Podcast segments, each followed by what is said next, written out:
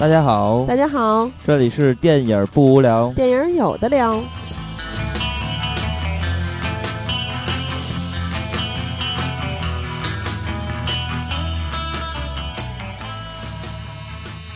如果喜欢节目，请在新浪微博搜索“电影不无聊”，在微信公众平台搜索微信号 “dybwl” 下划线 “pq”，即“电影不无聊”首字母。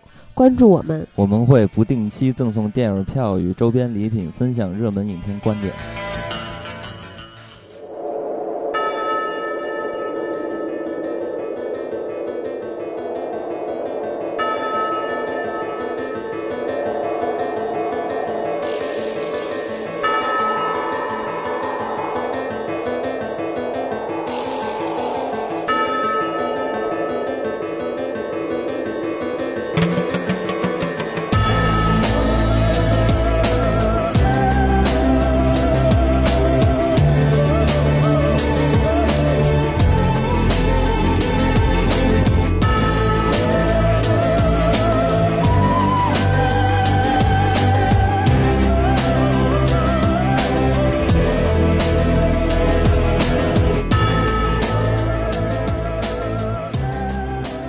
是金刚，我是喜儿。那么，在北京时间的二月二十九号中午，对第八十八届奥斯卡终于落下帷幕，小李也在第五次的提名 的时候破梗了，终于拿下了影帝。一个火爆了几年的话题也终于可以暂告一个段落了。嗯，就是其实是在后期的时候，就越往后这两年，我才意识到。这已经变成一种现象了。你知道，大家都在说 “one world one dream”，在现在这个时刻，更恰当的可以形容小李拿影帝这事儿。嗯，就是这个现象，我不知道你怎么看啊？嗯，其实很多人，我发现，我也是今天才发现，根本就不是小李的影迷。好多他只看过《泰坦尼克号》，顶多顶多再外加一个《飞行家》或者《血钻》或者《盖茨比》《华尔街》之中的某一部。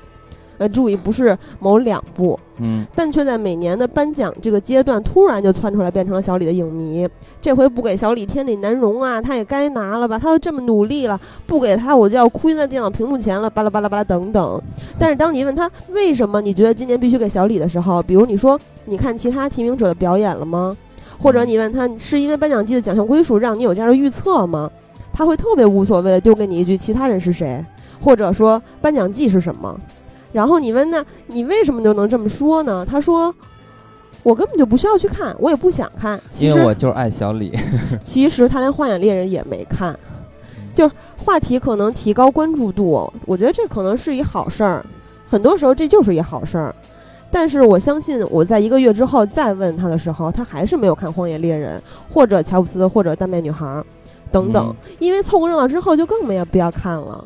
这种从众心理其实挺普遍的。但放到我特别喜欢的事儿上的时候，我还挺烦这种人的。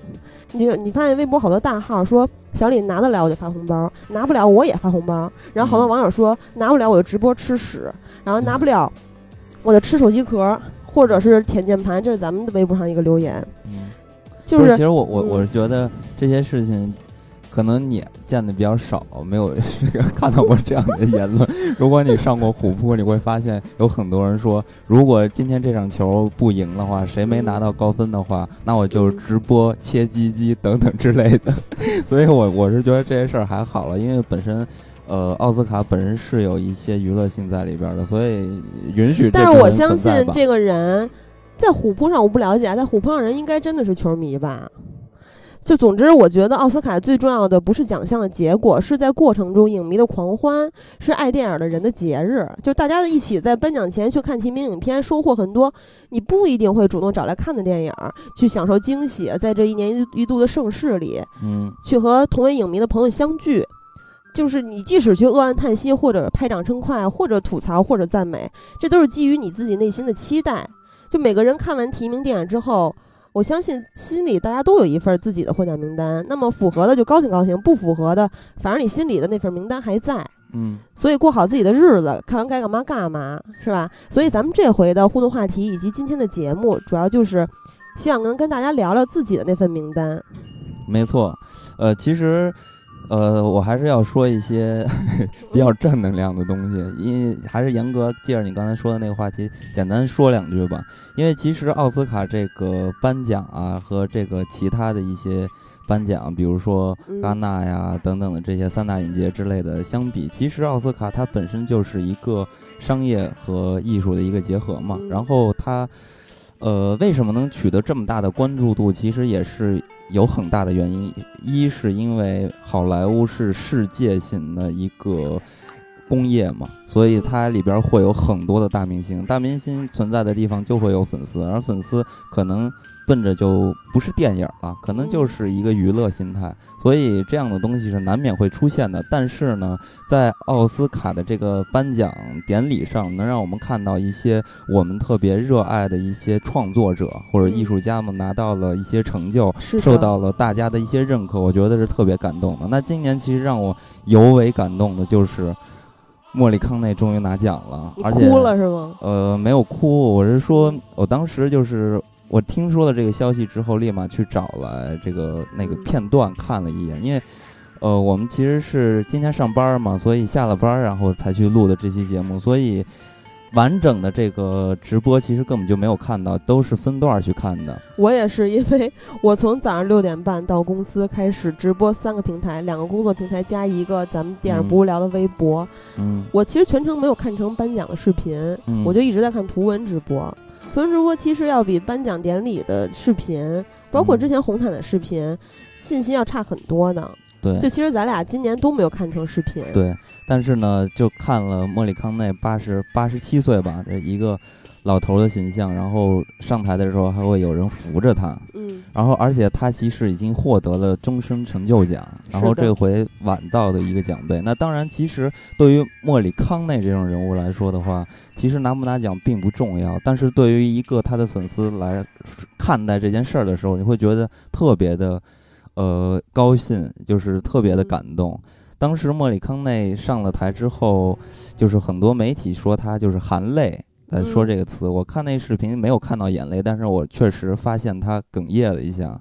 因为莫里康内是一个什么样的人物？他绝对是可以用最来形容了，就是国宝级的这种，呃，就是意大利国宝级的电影配乐大师，而且他是全球都是一个非常受人瞩目的这么一个杰出的艺术家。嗯，咱们就可以说说他原来做过的一些音乐，比如说《天堂电影院》。嗯。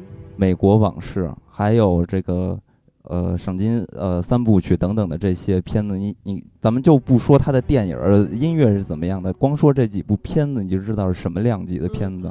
还有《海上钢琴师》啊，《西西里》啊。呃，对对对，所以呢。这种样的人，我我是觉得就无需再说什么了。我觉得任何时候给他颁奖，我都觉得 值。呃，所以就是说，呃，刚才咱们节目的一开头，其实放的就是莫里康内的曲子。然后，老爷子今年是八十七还是八十八了？八七八八，我记得是八十七，岁数也很大了。其实上午在直播的时候，我看到有一个朋友说，今年怀念逝去影人这个，嗯，呃，画面里面有很多。就是相对于往年啊，就是越来越多的都是我们特别熟悉的人，嗯，所以就特别感伤。我相信到之后会看到更多咱们熟悉的人去世，所以他们在的时刻，尤其是像穆里康奈这种老爷爷，对，都是咱们的，就感觉就是瑰宝嘛。然后他们也是一个传奇，而且他们是真的是需要我们去敬爱的这这些人。那其实呃，奥斯卡真的。太太长了，这个环节太长了，然后里边信息也特别多，所以咱们就不在这上面做一些大量的东西了。以以后有机会一定就是专门做一期莫里康内。那对于莫里康内可能就没什么话可说，就是听他的呃配乐，可能全身都是荷尔蒙，就开始激动，然后开始流眼泪。那那你这回为什么开场音乐没有放他拿奖的八恶人的配乐呀？啊，没有拿八恶人的这个配乐。首先，我是觉得可能大家不会特别的熟知，所以我找了莫里康内曾经的《黄金三标》呃《三镖客》里边的一个配乐。嗯，那这个配乐的话，就是大家刚才也听到了，非常有气势。我觉得特别适合咱们这期的主题。而且那个 Metallic 回回呃演唱会的开场都用的这首曲子，所以很多人我看见有人那个在。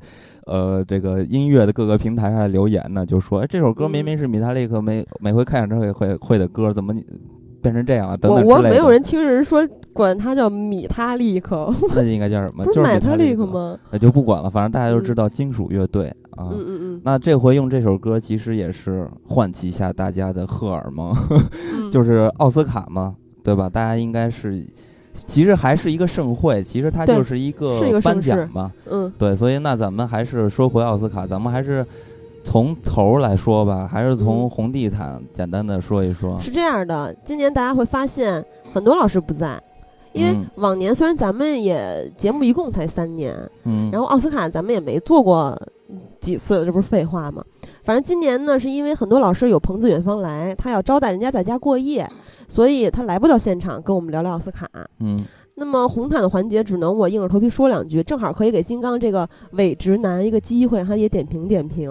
我跟你说，嗯就因为说这个嘉宾的事情，我、我嗯看群里边有人艾特我说，今年呃不嗯这期节目谁来当嘉宾啊？我说你想让谁来？他说，然后说了半天吧，然后就嗯插到、又插到我这儿了，说。呃，叫你的男朋友过来，然后就之类的等等，让让他来当嘉宾之类的，反正就各种嗯查我。当然我我也没什么好说的，我要让你们知道，嗯，我的审美是非常非常的高超的。是这样的，之前加菲他告诉我，呃，就是咱们的管理员嘛，他说有很多人问金刚到底是不是 gay，说如果金刚是 gay 的话，觉得好可惜呀、就作为直女没有下手的余地了。当然，当时之前咱们也说过，有一些 gay 特别高兴，还跟金刚告白。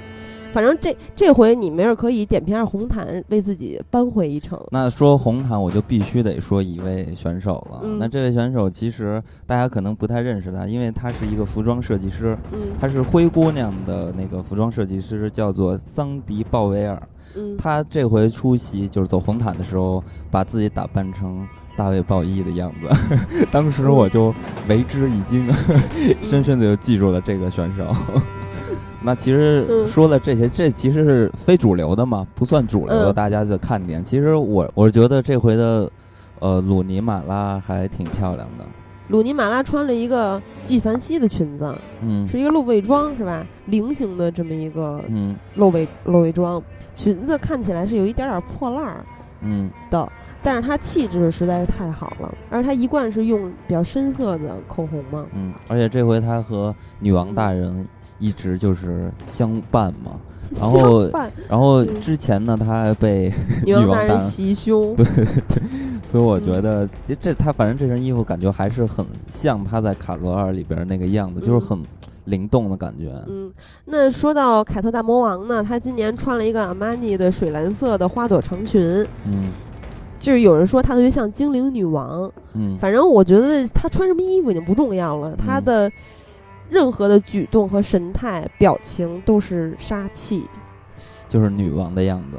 对，而且她还是非常妩媚和优雅的。嗯其实今年我觉得穿的最好看的不是这些演员，是一个歌手，就是 Gaga。嗯 Gaga 穿了一个，其实是一裤子，然后呢，她上半身是抹胸，嗯就又体现了女性的柔美，嗯又有一种飒爽英姿的感觉，嗯我觉得特别好的，就是结合了男性和女性，变、嗯就是特别雌雄同体，又特别优雅对干净。其实这几年 Gaga，呃，其实已经不是前几年咱们听到那个 Poker Face 那个形象了，然后各种搞怪扮丑，已经不是这个形象了。现在的 Gaga 已经开始越来越像一个艺术家的样子了，就是嗯在表达自我，然后现在音乐也跟之前有很多很大的不一样。可是我记得格莱美之后，Gaga 的有一套街拍，就他又变成那样了。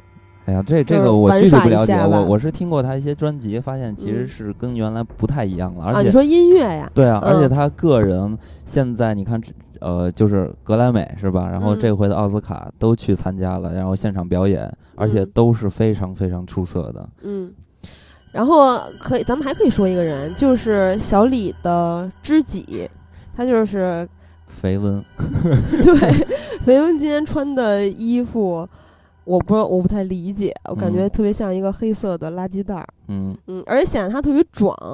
嗯，对，他和小李子都发福了。然后今年红毯还有两个迪奥的缪斯，一个是大表姐，一个是查理兹塞隆。查理兹塞隆嗯一直是我特别喜欢的，也是非常霸气的一个女嗯神级别的人物。嗯她演的《疯狂麦克斯四》嘛，嗯，也是大家在二零一五年非常非常喜欢的一部影片没错，啊。查理兹塞隆穿的是一袭红裙，然后大开胸，然后还露背，嗯嗯。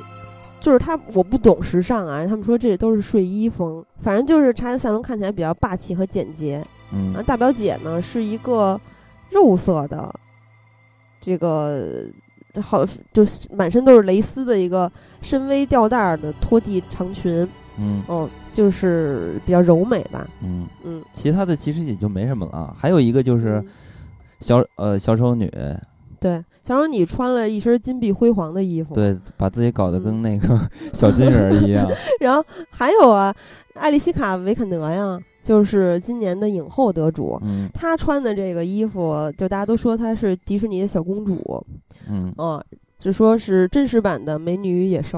嗯嗯，就反正看起来特别温暖，像一朵花蕾一样。嗯，嗯，反正年年的红毯不都是这样吗？说实话，我已经说不下去了，我还是 我不无法无法继续了。所以咱们嗯就是直接说颁奖的对对，红。毯也没那么重要了。嗯，嗯咱们还是从技术奖项开始说起吧。嗯那因为这回技术奖项很好说，就是疯狂的麦克斯四嘛。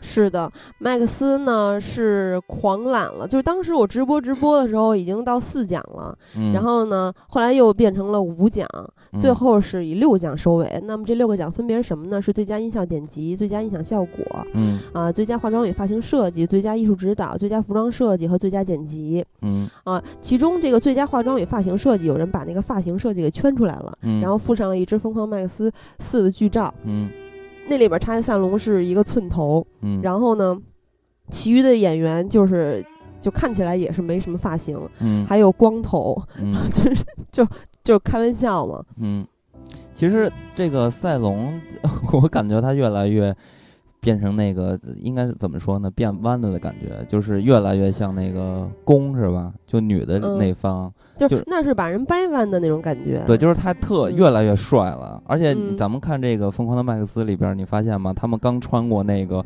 沙嗯尘暴一样的那个大沙漠，然后嗯，然后下一秒就直接变成全是超模在那儿洗身体。对呀、哎，就前一秒的时候是像地狱一样各种大沙球，嗯然后下一秒在特别明亮的地方，还有光晕，看到维密的天使们在嗯。冲洗自己的身体，那一刻，哇塞，我以为到天堂。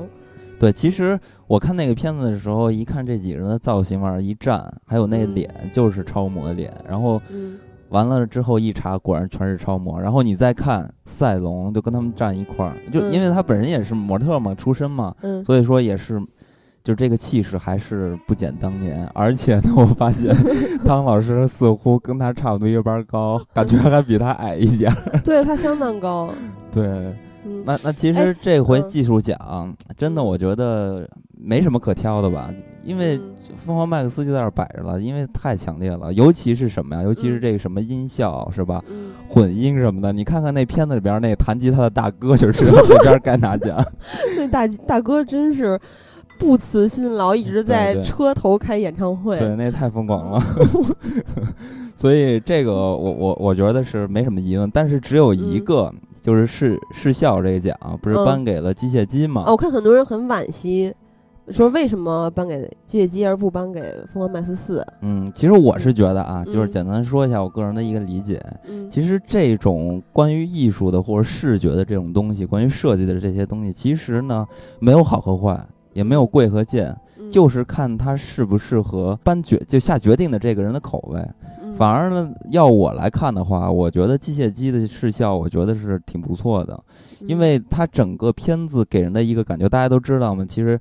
呃，有一个外号给机械姬起了一个外号叫做“机械表”嘛，就整个片子是非常非常的冷的感觉，所以它的整个的里边呈现的视效都是非常的近未来的感觉，然后非常非常的现代，非常非常的冷静，所以我是还挺喜欢那个片子的一些视觉效果的。但是话说回来，还是这样，其实就是看个人的一个喜好了，因为设计这个东西，我觉得是没有高低之分，也没有贵贱的。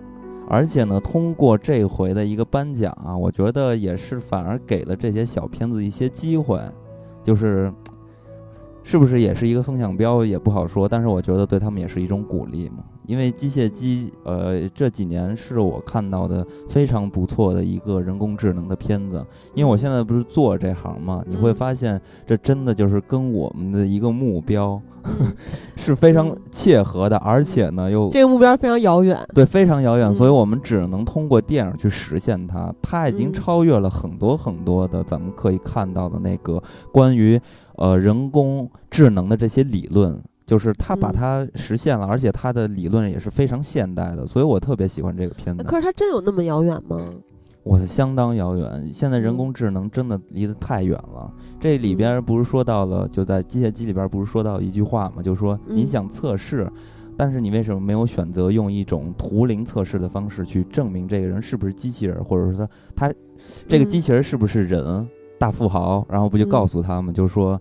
呃，如果让你去通过图灵的那种方式去测呃测试的时候，其实还是不能让你去证明他是不是人，就是他是设计出来的问题。但如果说你去直面他，你能看到他，你还觉得他是人，这才是真正的人。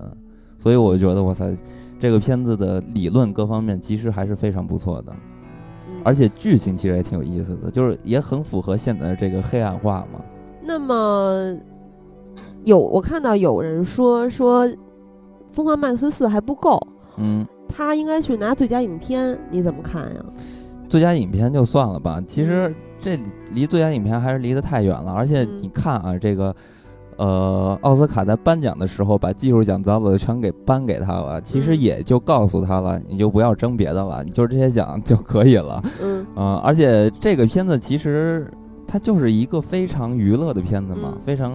当然，它是有一些诉求，比如说对于环境啊，对吧？然后，呃，反其实说白了就是环境，也很符合当下的一个主题，像小李子的发言一样，很符合当下的一个主题。但是它太强势了，就是它外在的东西太强势了。它，呃，我我觉得立项的时候，它应该就是奔着一个我要拿票房的这么一个角度去做的。所以这个片子能达到现在水平，已经非常了不起了。其实我看到。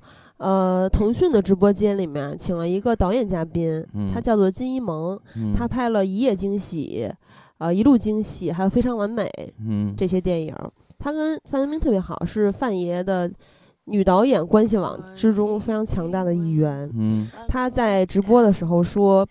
好想哭，好开心！如果最佳电影给了《疯狂麦克斯四》，我觉得奥斯卡就真的变得更注重普通大众口味了。电影不就是应该服务于大众吗？希望今年可以改变，祈祷。这话就不不太好接了。那他非要把奥斯卡拉到一个什么样的等级再去看待这个事情呢？我觉得任何事情都是有可能的。但是你你首先是要去呃判断奥斯卡到底是为什么而存在的。他其实说白了还是要表彰这些行业里边的各种人，他并不像，呃，刚才咱们说到三大影节，其实他是去看待这些艺术家为这些艺术去做贡献的。但是呢，呃，像他说的一点，其实奥斯卡是有商业上的一些考虑，但是呢，他不能说把这个片子搞成这样。如果我说的话，他太没有说服力了。奥斯卡是一个很有传统、很有历史的片子，而且他说白了，奥斯卡是一帮。学院派的人再去做，来评评奖。而且，其实如果你要说符合大众口味的电影就应该拿最佳影片的话，那不用评了，每年就该颁给哪年的票房冠军不就完了吗？呃，对，直接直接看那个 IMDB 上的大家的评分就可以了，我是觉得。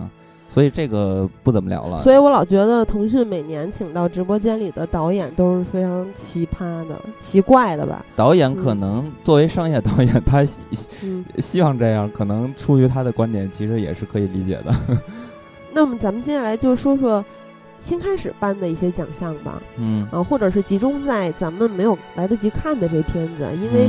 呃，其实奥斯卡是北京时间的周一颁奖嘛，嗯，嗯，在周一之前，我们两个只有周末的时间去补这些片子，嗯，尤其是我俩本来就一直心存侥幸，想等到一些片子的高清资源出来，但是因为我俩就就非看高清不可嘛，嗯，嗯，结果有的还是没有等到，有的确实真的是没来得及看，因为要捡着重要的来看，嗯，所以就稍微的推迟了一下，像比如说最佳动画短片获奖者《熊的故事》，最佳纪录短片《河中女孩》。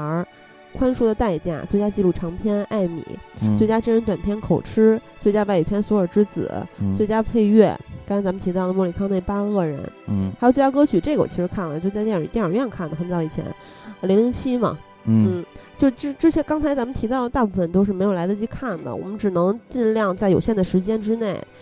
呃，因为工作各方面的原因吧，反正只能是尽量把重要的奖项都先给看了。嗯，哦，所以这些奖项那不是说不重要啊，嗯，但是就是说在大家关注度最高的，可能最想听我们聊的奖项，我们都记着那些看了。嗯，啊，那么这些电影你有什么想说的吗？其实，呃，其实很多人都在说嘛，就是最佳动画长片就是。头脑特工队是吧？呃，对对，刚才没有说到头脑特工队，是因为这这个我们肯定都看过了嘛。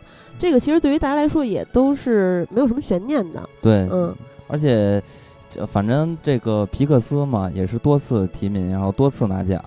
对，而且这今年的这个头脑特工队其实而且真的是挺不错的，大家其实也都看了。然后之前咱们应该在节目也都提过，也就不说了。呃。然后其他的片子其实因为我们没有看到的，所以没有特别，呃，这个资格去评论，对吧？嗯。其实我主要是想说的话，是想推荐大家去看一看最佳纪录长片《艾米》。就是你本人也非常期待看的是吧？对，其实我是一度把这个片子给忘了，嗯，因为这个片子出的时候，我就一直记得我要去看它。为什么呢？是因为艾米这个歌手我特别喜欢。其实我几年前上大学的时候一直在听他的歌。呃，而且他也像很多这些传奇的大明星，是吧？也都是在就是英年早逝。他二十七岁就死了，而且他的作风其实也是非常的、非常的夸张。比如说，呃，酗酒、抽烟、吸毒等等的，而且说他。死的时候，可能就是因为戒烟戒酒速度太快，造成了这个身体上的一些问题才去世。说老人，就比如说九十多岁的老人突然戒烟的话，可能会有问题。对啊，所以你就看得出来，这个人的作风、生活作风其实非常的，呃，比较的外放啊，所以比较奔放。呃，但是呢，他作为一个歌手或者一个创作者来说，其实他。有非常杰出的这个荣誉，而且他的音乐真的是特别棒，而且他已经不像咱们现在听到的欧美的那些流行乐，呃，拿拿格莱美的这些女选手们唱的那种歌，他其实还是非常，呃，有自己的风格，而且音乐其实也并不是现在特别大众的那种。呃，舞曲啊，电子之类的东西，它更多的还是有一些灵魂呀、布鲁斯的这些东西在里边，还是比较的根源化的一些音乐，而且他自己的演唱方式也呃特别有特点。其实说到这儿的话，呃，想给大家放一首他的歌来听一下吧。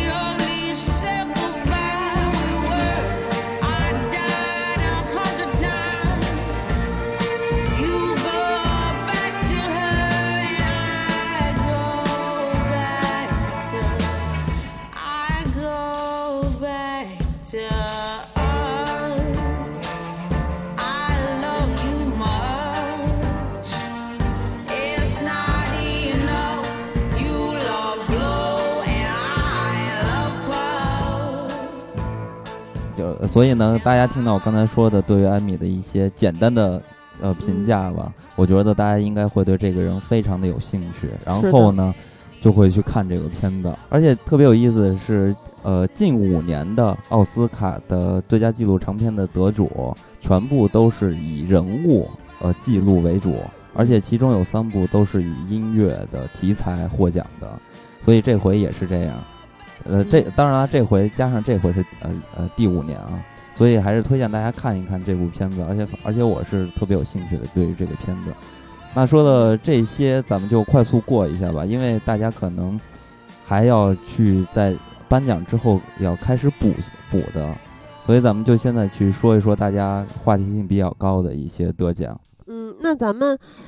先从最佳摄影开始说吧，因为之前咱们说的时候都没有提到最佳摄影。呀，这说到最佳摄影，我就先说一下，水。先说一下获奖的是《荒野猎人》。嗯，那你说你的苦水吧。我的苦水就是，哇塞，都差声了。对，就是狄金斯啊，无冕之王啊，这这回是第几回了？第十三回还是第十二回啊？哎，我我我就是觉得他就跟莫里康内是一样的，就是。什么时候给他颁个奖，我觉得都是可以的。就这种大师，哇塞，太了不起了！而且我特我真的我个人是特别喜欢他的摄影作品的。那这回狄金斯又被一个同样一个人打败了，他就是罗贝斯基。然后我是觉得这好像就是一个宿命的感觉。而且真的罗贝斯基的，当然水平是特别高了啊，但是呢，回回都被他打败，我真是觉得挺让人心里不落忍的。那你最喜欢他之前哪部片子的摄影啊？就不说卢卢贝斯基，你最喜欢罗杰·狄金斯哪部的摄影啊？是《肖申克》呀，还是《冰雪暴》啊？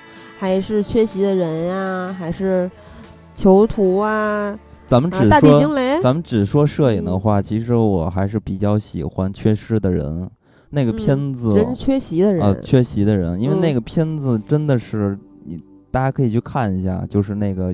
光和影啊的那个布置做出来的效果，因为那个片子其实是一个黑白片，嗯，真的是太精致了，那个片子简直是太美了，所以推荐给大家看一下，也是科恩兄弟的片子。那么说到今年的获奖者艾曼努尔·卢贝兹基，他其实之前也有一系列的电影，而且其中有一部是你相当喜欢的，也就是近两年的《地心引力》，嗯，对，包括《人类之子》啊，《生命之树》啊等等。然后今年拿到了最佳摄影奖，凭借的是《荒野猎人》。其实《荒野猎人》这部电影在颁奖之前，它的呼声很高，然后大家认为聚焦很可能是黑马。嗯啊，实际上结果大家也看到了。对，《荒野猎人》就是有很多很多很多人都在说他的摄影是没毛病。嗯，对，因为非常的出色。对，因为要说到这儿的话，就肯定要提一下《荒野猎人》的拍摄。因为《荒野猎人》他追求的是一个自然的拍摄，然后用的光也都是全部都是自然光，所以说非常非常有挑战力。而且大家看这个片子的时候，也可以发现有很多很多不长不短的长镜头，所以非就尤其是一开场那几个太美了，对，非常考验这个摄影的。而且呢，本身这个片子其实它有很多关于。这个自然的一些主题嘛，对，所以在这个片子里边，你可以看到，他为了去展现大自然的这个环境，所以他有很多空镜头嘛，然后就去拍这个自然的风光。所以呢，呃，这个片子本身呢，对于摄影的要求真的是非常高。对，所以大家如果还没有看《荒野猎人》的话，可以去看一看，就是领略一下他的摄影。因为其实我觉得《荒野猎人》除了这些东西可看，还真没什么东西可看了。嗯，那咱们接着说一说剧本吧。对，那么咱们可以先说说最佳改编剧本，是给了亚当·麦凯、查尔斯啊，是给了亚当·麦凯和查尔斯·兰道夫。嗯，《大空头》这部影片。对。呃，改编剧本奖，我觉得真的实至名归，而且毫无悬念。因为这个片子《大空头》嘛，大家应该有人看了，有人还没看，咱们就不不剧透这些乱七八糟东西了。当然，其实也没什么可剧透的，主要是这个片子它把一个非常非常难拍的东西拍得非常非常的入门。我觉得对于。大众来说是一个比较晦涩难懂的，对。然后他用他的叙事，还有其中穿插的很多很多的花招，嗯，让你能够接受，并且至少大致能够看懂。没错，对他想表达的东西。对，而且这个片子其实呃，在我眼里，我觉得这个片子的剪辑也非常非常的好，就是大空头，但是没拿奖嘛，呃，所以我觉得今年大空头还挺令人惋惜的。不过说回来了，咱们还是说到剧本，就就咱们就要说这个剧本为什么好啊？就其实剧本去评价一个剧本，有很大一个方面就是去展现。呃，这个导演或者创作者去怎么去选择的，尤其是这种真实题材或者传记或者真实事件改编的这种有点记录性质的这些片子，其实，呃，对于一个剧本的评判，其实有很多点，但最重要的一个点就是如何去选择这些呃事件，然后把它拼接成一段完整的故事。因为大家都知道，咱们一个人的一生中有起有伏，有高潮有低潮。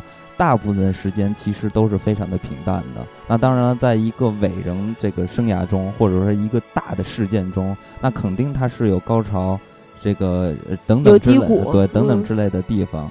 呃，那就要看待这些作家们怎么去选择这些。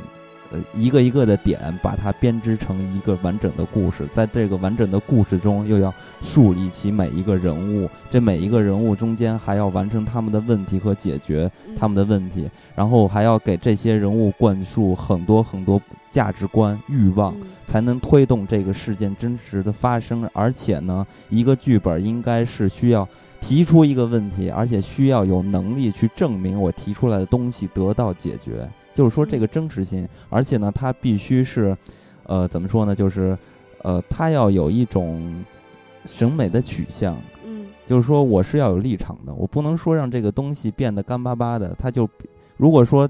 比如说，这个故事里边有很多好的高潮，对吧？也有价值的高潮的一些点，他没有抓进去，反而抓了一些不好的地方。那这样的这个故事就会变得非常非常的平淡，然后没有生命力。所以呢，这个片子它本身就非常的有难度，因为金融题材嘛，大家应该看过很多金融题材的片子。我相信有很多人一看到是金融题材就会排斥，因为入门太高了。其实大部分去看待金融的题材的片子。很多都是纪录片儿，然后会采访一些这种，呃，金融家之类的人，他们就会开始平息这个事情，然后堆砌很多这种特别专业的名词，然后大家看起来就是云里雾里的，根本看不懂。但是这个片子就是一个非常非常，呃，怎么说呢？就是张开，呃，就是张开怀抱把你抱在怀中的感觉，就是毫无架子，还是很对，就是毫无架子。其实。呃，那个谁，就是什么霍金他们那边，他们不都是这个写过很多这种入门级的科普类的一些书嘛？然后他们就去说，如果这种科普类的书，如果里边但凡有一个公式，那你这个书就是失败的。所以这个片子就是这样，它就是没有这些非常非常唬人的东西在里边，而且呢，他会用一种非常朴实化的。你比如说，它里边举到的一些专有的名词的解释，它都是用这种，呃，老普通老百姓的方式去解释的，而不是通过一个，就是我是一个高高在上的华尔街的一个大亨，然后再跟你解释这个东西，完全是两个概念。所以这个片子其实，在各方面，我觉得做的都是非常出色，而且它应该也是，那今年奥斯卡非常呃受人瞩目的一个片子，但是呢，没拿到什么奖，我觉得挺可惜的。那其实再说回来的话，我是觉得今年的奥斯卡其实真的是有点灾难，因为片子真的没有好到说真的哇给我强大的震撼的。我记得是高晓松说的吧，说如果说去年是奥斯卡小年，今年就是奥斯卡灾年，反正小小年吧，就是这种感觉。那当然了，这个片子我我是觉得。大家如果没看，可以去看一下，不要有任何的负担和压力。其实还有一部片子，就是史蒂夫·乔布斯，他的编剧艾伦·索金曾经凭借社交网络拿过奥斯卡最佳改编剧本奖。嗯，而今年呢，他连提名都没有获得。嗯，而且这部片子在上映之后，票房不佳，口碑也是两极的。嗯，虽然说他没有拿奥斯卡的最佳剧本改编剧本提名，但是他拿到了金球奖的最佳电影剧本奖。嗯，然后呢，其实这部片子上映了之后，口碑两极嘛，就有很多人是非常气愤的，甚至说遭到了各方面的激烈的反对。嗯，而且所有的批评都指向了编剧艾伦·索金。嗯，就是艾伦·索金一贯的。他的电影结构比较对，结构比较复杂嘛，凝非常的凝练和紧凑，有很强的个人风格。没错，我觉得史蒂夫·乔布斯也是非常的有个人风格，而且他跟一般的电影传记是完全不同的。他把乔布斯的一生浓缩在三个重要的发布会之前，嗯哦，乔布斯去和同事、朋友、家人进行激烈的争吵、辩论，嗯或者是和解，嗯这是他就是以前比较擅长玩的结构嘛。嗯，那你觉得他为什么就没有连提名都没有啊？我觉得还是索金这个选手就是已经非常了不起了，他就是属于鬼才的那种。嗯，他因为而且他也拿过奖了，我觉得大家不用纠结这个东西。而且他嗯本身出来的作品，就咱们来看待乔布斯这个电影的时候，你会发现这个片子实在是太依赖于剧作了。就剧本了，因为其他的东西真的就是没有什么个人的风格，除了剧本，嗯。所以让这个片子变得有一点实验性。所以呢，既然是这样的东西，我觉得是有争论是很合理也很正常的。嗯。所以我觉得无所谓吧，我我是觉得无所谓。但是我觉得在非常窄的这个时间里，其实就是三场发布会之前嘛，嗯。他展示给观众的东西还是有很强烈的冲突，而且有很多嗯象征性的东西，我觉得非常精彩。所以你看，这就刚才我说到的，这就是一个编剧在选择这些事件上用的一种方式。不同的选择就会编织出不同的故事。那如果你去把呃乔布斯这部电影拆开去看的话，你可嗯可以发现每一次的。这个发布会这一个嗯点、一个高潮是三段戏，然后这三段戏每一次都要解决一个问题，然后嗯最终在它会有一个最大的一个价值和要想表达的东西，但是它每三点一直在堆积这个东西，但是它主流的这个问题还有它想表达的东西其实是统一的，但是呢，它就是通过这种不间断的打断的这种方式，截取了乔布斯这一生中的三个点去进行的。呃，尝试，所以我觉得嗯他这种就属于非常非常另类的方式，但是呢，嗯你又会发现，其实它这是非常符合，就是现在咱们在评判一个剧本好和坏的，呃方式。嗯所以说，它其实所有的这些东西都是满足咱们现在对一个剧本好剧本的一个要求和一个需求的。所以你可以看到，这个电影儿它的剧作是非常好的，但是呢。它太另类了，然后嗯有一点儿就是刚才说到的，就像一个艺术品，先锋的一个艺术品一样。所以咱们还是话说回来，因为嗯刚才你也说到了，咱们还是想给一下自己的一个评判嘛，心里的一个一嗯一个获奖的一个名单嘛。那我觉得其实大空头，我觉得是完全没有问题的拿这个奖。但是呢，剪辑刚才说到了，我觉得大空头也可以拿剪辑，也可以拼一下，而且剪辑真的是非常的精彩。那接下来咱们就要说一下原创剧本吧，因为刚嗯说了改编剧本嘛。对原创剧本的获得者汤姆麦卡锡和乔西辛格，嗯啊，他们都凭借的是《聚焦》这部电影儿，嗯嗯拿到了这个奖项。嗯，哦、原创剧本儿符合你心里的预期吗？呃，符合啊。就其实这两部片子，其实我觉得那今年大部分颁奖都没毛病啊。呃，有的有的之后也不能说人家有毛病，就是跟嗯我的预期是有一些反差的。嗯嗯啊，咱咱们现在说回这个原创剧本，原创剧本其实一样，就是这个片子还是那刚才说的那套话，难度非常高，因为它这里边涉及到很多很多的人物和线索，嗯，那怎么去展示就非常非常的有难度，而且非常的有挑战。那这个片子其实就是在展现的这种方式上，其实就非常非常的合理，然后非常的细致。然后你嗯看起来的话，你会觉得本来咱们看这个 老外的名字那么长都记不住，但是嗯你看下来毫无压力，而且能把你看的就是非常非常的明白和清楚。但不能说你你啊，因为线索人物多，然后你看得清楚，你嗯你就你就说我他是不是我，我这是在嗯说难度嘛。你首嗯先要，呃，大家要嗯确认这个片子改编是呃不是呃剧本是非常有难度的。嗯那再说回来，就是这些人物，咱们这就要说到这个片子对于主人公的一个设置，这也是跟大空头不一样的地方。其实这个片子是复合人物的一种设置，就是对于主人公的描写。因为其实这帮人呢，他没有一个唯一的一个主角，就是一个主人公，他是多个主人公，但是这多个主人公其实他们的目的还有欲望都是一样的。但大空头呢，其实就是多重人物的一个设置，就是这些人是单独的，他们有自己的欲望，有自己的想要干的事情，想要解决的问题。所以这两个片子对，嗯所以这两个片子正好是反着的。但是这个片子呢，刚才咱们还是那番话嘛，就是你满足了这几个点，这剧本应该都是好剧本。当然了。呃，你要再去抠细节的话，你会发现还有更好的剧本。你比如说嗯台词啊这些，然后潜在的文本是不是有啊？就这些就更更加深了这个呃东西的一个作品，就是能量了，然后它的结晶呢智慧的地方呢去展现。但是这个片子其实还算是比较传统的这种方式，但我我是觉得，呃，就是很好啊。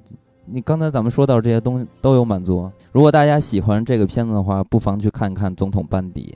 呃，反正我看完这个片子的话，我就会受到新闻工作者的一个鼓舞，然后我会感觉，哇塞，这些新闻工作者简直太了不起了，太伟大了。而且他给人的反思是非常强大的，尤其是对于咱们国内的这些 呃中国人来说的话，你会更加的去向往他们那样的一个工作，那样的一个社会。当然了，其实这个片子也展现出来，美国是有很多问题的，对吧？嗯。但是呢，咱们更希望能看到。我们也有这样的一个呃新闻工作者和这样的一个媒体的机构，可以去挖掘这样的东西，然后做一些真正正义的、有责任的、有能量的一些东西。所以我就看完之后是非常受鼓舞的。那呃，这个片子咱们一会儿还可能还还会还会说到的。现在就咱们是肯定还要说到。对，那这个片子咱们还会说到。现在就说到这里，然后接下来咱们要说说演员吧。嗯。那么说演员的话，咱们也按照颁奖的顺序来说吧。首先，咱们说最佳女配，嗯，获奖的是艾丽西亚·维坎德，嗯凭借《丹麦女孩》。嗯，这个其实也不算是一个意外的结果吧。嗯，啊，其实之前大家集中在就是，呃，坎妹和鲁尼马拉。嗯，然后在直播的时候，我发了条微博，还说鲁尼马拉的粉丝会不会失望？嗯，虽然大家都认为基本就是坎妹了。嗯但是还是表示很失望。嗯 嗯，就是丹麦女孩，其实，呃，在其他的奖项也是没有斩获，只有这么一个奖。嗯嗯，然后这部电影其它是讲的关于世界上第一个变性人的故事。嗯嗯，然后这个可能有些朋友还没有看啊啊，卡妹她演的就是变性人这个人，也就是小雀斑演的这个角色，演的是他的老婆。对，我觉得有一个疑问。为什么她是女配？所以很多人都说，因为小雀斑才是真正的女主。我也不知道她为什么是女配。呃，反正我觉得挺有意思，因为这回，呃，维坎德其实她是法莎的女朋友嘛。法莎还行。法莎的女朋友嘛。然后俩人一块儿参加奥斯卡，然后他上台领奖的时候还跟法莎接了个吻。对，而且法莎还露出了鲨鱼微笑。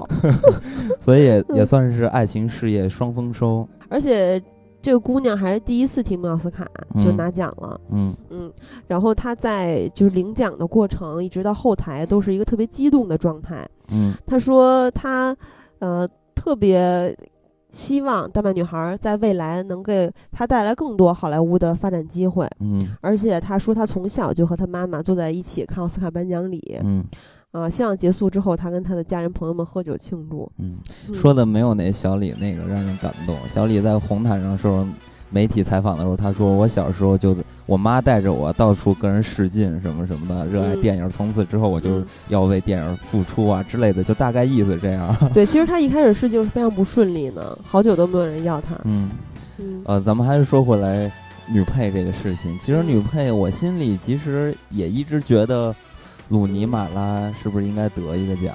因为鲁尼马拉在卡罗尔里边演的，我真的觉得挺出色的，就是那种小小女孩的感觉，深深的被掰弯的感觉，就这种感觉。你觉不觉得鲁鲁尼马拉在卡罗尔里面特别像一个贴心小棉袄，就是一个软妹子？对，那她就是一开始我看的时候就觉得她是一个不太知道自己要什么的女孩，就是就是特别像我以前的状态，我不从来不会说不。我不知道该怎么说去拒绝别人，而且在去芝加哥的路上，就是他跟凯特大魔王一起驾车去芝加哥的时候，有一个他倚着车窗的仰面的镜头。嗯，我竟然觉得就特别像赫本，不知道赫本的影迷会不会气死啊？不过确实他在那个片子里边真的特别的水灵的那种感觉，特别纯洁的感觉，所以呃，我觉得也挺，所以我觉得也真的是特别不错。那那其实说回来。呃，维坎德，那维坎德其实为什么会让人感觉，就他真的能得奖啊？就是你要看他的对手，就他跟他搭戏的人是谁？跟他搭戏的这位小雀斑，小雀斑扮演的一个是非常非常有挑战的一个角色，是一个变性人，对吧？然后，呃，哎，我我插一句，你不是特别爱看关于异装癖的电影吗？但是这个其实不不是纯粹的算是一个异装癖了。嗯，不是一会儿一会儿有没有激动啊？就还好，一会儿我再说这个片子，咱们先说完这个。嗯，反正说回来，就是你会看待啊，就是跟他搭戏的是一个这么强大的外在力量，这么强大，这么吸引眼球的人跟他搭戏。结果呢，我在看这个片子的时候，最让我感动的其实不是小雀斑扮演的这个角色，就是莉莉。嗯，其实更让我感动的是莉莉的老婆，就 小雀斑扮演的这个。呃，男的人不是丽丽的老婆，人家是男的的老婆。对对对，就就是你会觉得，嗯，哇塞，我感觉这个片子应该似乎在歌颂她，歌颂这个女性，就是把你的价值观投在她的身上去了嘛，所以你会觉得。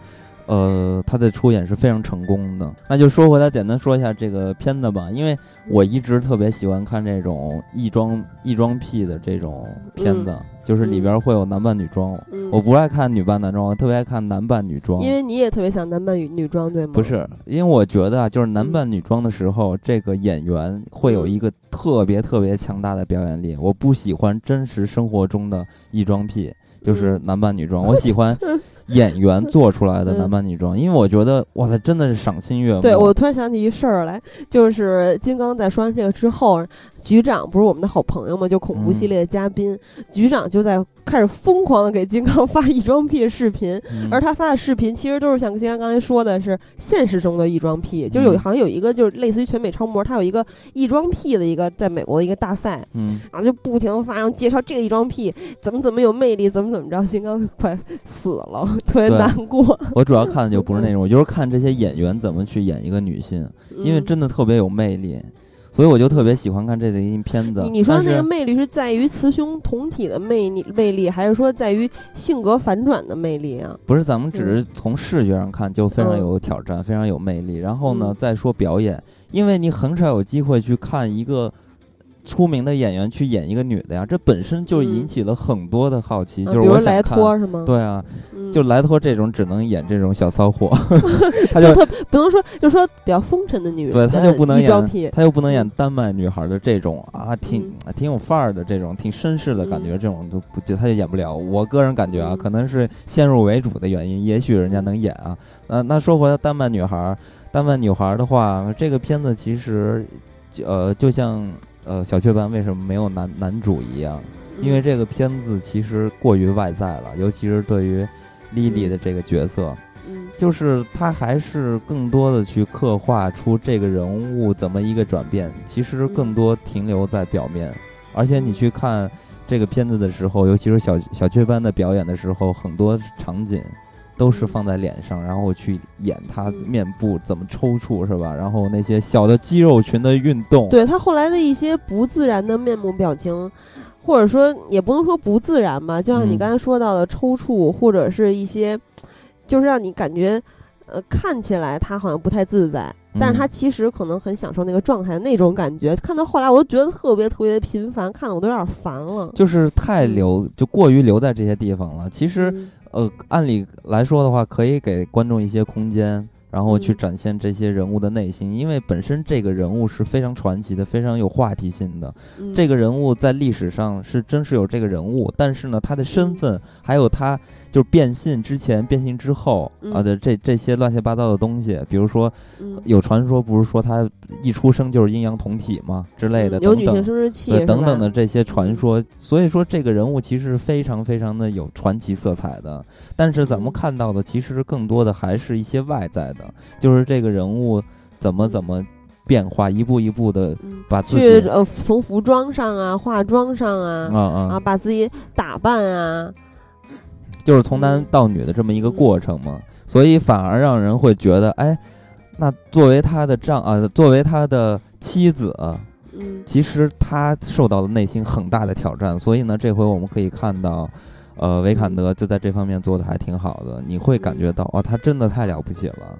他会因为这个人物在心理上受到了极大的这种创伤啊，还有这种压力，然后又一步一步的，呃，支持他，鼓励他。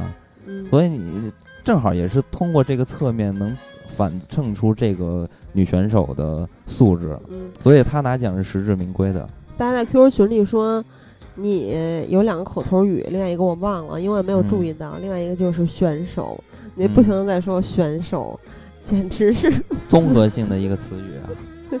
嗯，那接下来咱们就说一下男配，男配也算是这回的爆冷是吧？因为大家都说史泰龙爷爷 可以拿奖。就史泰龙其实是在颁奖季的后端发力，就冒出一史泰龙之后就各种席卷。之前是马克·里朗斯，也就是《间谍之桥》这位真正获得最佳男配的，嗯，特别和蔼的，看起来特别和蔼的老爷爷，当然表演也非常的出色，嗯。啊，所以后来就大家到后面的时候就开始说，啊，其实现在后来看史泰龙的奎迪更有可能了，嗯，而且大家都认为史泰龙这次也很有可能是最后一次。再去提名了，而且他还要关系到洛奇嘛，对吧？嗯嗯，但是最后呢，就是当时我在直播的时候，就尤其是最佳男配这个，我不是特别理解啊，因为从颁奖季的这个一系列的奖项归属来看，主要是集中在《间谍之桥》和奎迪嘛。嗯，然后但是在颁奖前后台的记者们的掌声来看，他们都是希望颁给绿巨人的，也就是马克·鲁弗鲁弗洛。嗯。聚焦这部电影，结果他们认为的爆冷呢是，呃，绿巨人爆冷到了间谍间谍之桥，而不是从史泰龙爆冷到了间谍之桥。反正就反正也是对于他们总来说就是一爆冷。嗯。然后他们就大喊 “Oh my god”，表情非常的尴尬和难堪。嗯。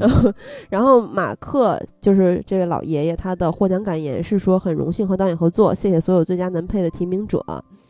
啊，然后电视的直播现场是掌声雷动嘛，嗯，但是后台是冷清至极，嗯，就记者们的反响其实是不太好的。对啊，因为可能就是不是一个圈里的人，大家要知道这个李朗斯是曾经拿过三届托尼奖的一个非常了不起的演员。是的，托尼奖是什么水平？托尼奖是全美最牛的，就是戏剧啊、舞台剧的一个奖。所以你你可以知道，其实这个人对于演员，就是通过拿这三个奖，已经知道这个选手的能力了，就是他表演方面的才华，已经是不需要任何的这种体现了。我觉得，而且你记得咱们之前说那个呃阿尔帕西诺的时候，不是阿尔帕阿尔帕西诺也就拿过一次吗？所以你看，你他拿到三次，他已经非常了不起了。可能就是不一不是一个圈里的人吧。但是咱们反过来再去看《间谍之桥》这个片子里边，这个老先生的表演，嗯，哇塞，这个真的是感觉会让人有一种感觉，就是有范儿，就这老头有范儿，老爷子有范儿，就是他是一种非常绅士的。你看他在片子里边穿衣打扮，然后画画画，是吧？嗯，我我我我是觉得真的挺有范儿的这个老头，而且他全程。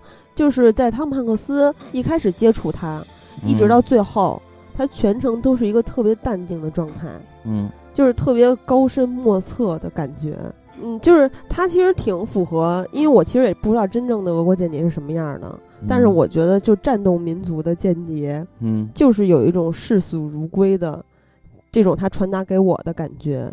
嗯嗯，而且就是，尤其他在最后的时候特别触动我。当时汤姆汉克斯说，因为他送了汤姆汉克汉克斯一幅一幅那个汤姆汉克斯的画像嘛，嗯，然后他们说，嗨，我我他说我也没有想到说要送你个礼物，嗯，然后他说，你送我最好的礼物就是你已经送我了，送我回家，对你让我回家。嗯，然后汤姆汉克斯之前在跟他的交谈中说到，就是。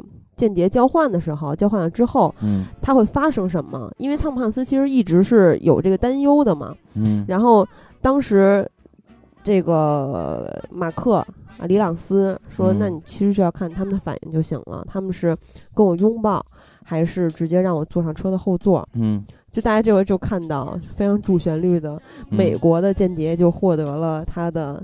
战友的热烈的拥抱，嗯，然后俄国间谍被冷漠的请上了车，而在上车之前，他还跟汤姆汉克斯有一个挺长时间的对视，嗯，哇塞，当时就那就他的这一系列的表演到最后就直接让我爆发了，我都我都哭了，实在是没有忍住，嗯，就是他的表演非常就有一种润物细无声的感觉，就非常的简单，但是又非常的符合这个人物的一个设置，然后很有自己的特色，因为你看他出场的时候那个脸的。表情一直都是绷着的，就是，嗯，挺苦苦苦眉愁脸的感，呃，愁眉苦脸的感觉。苦眉愁，但是呢，你你就会觉得我没有这个感觉，我感觉是一个非常儒雅的老人，因为他本身啊一开始也是，就你感觉他是一个艺术家的感觉，非常的有内涵，很儒雅，对啊，就是他表现出来了，像嗯就是一个个人生智者，对，像一个个艺术家，而不是一个间谍嘛。因为嗯本身你知道这个呃阿贝尔，就他扮演的这个角色，嗯其实他是就是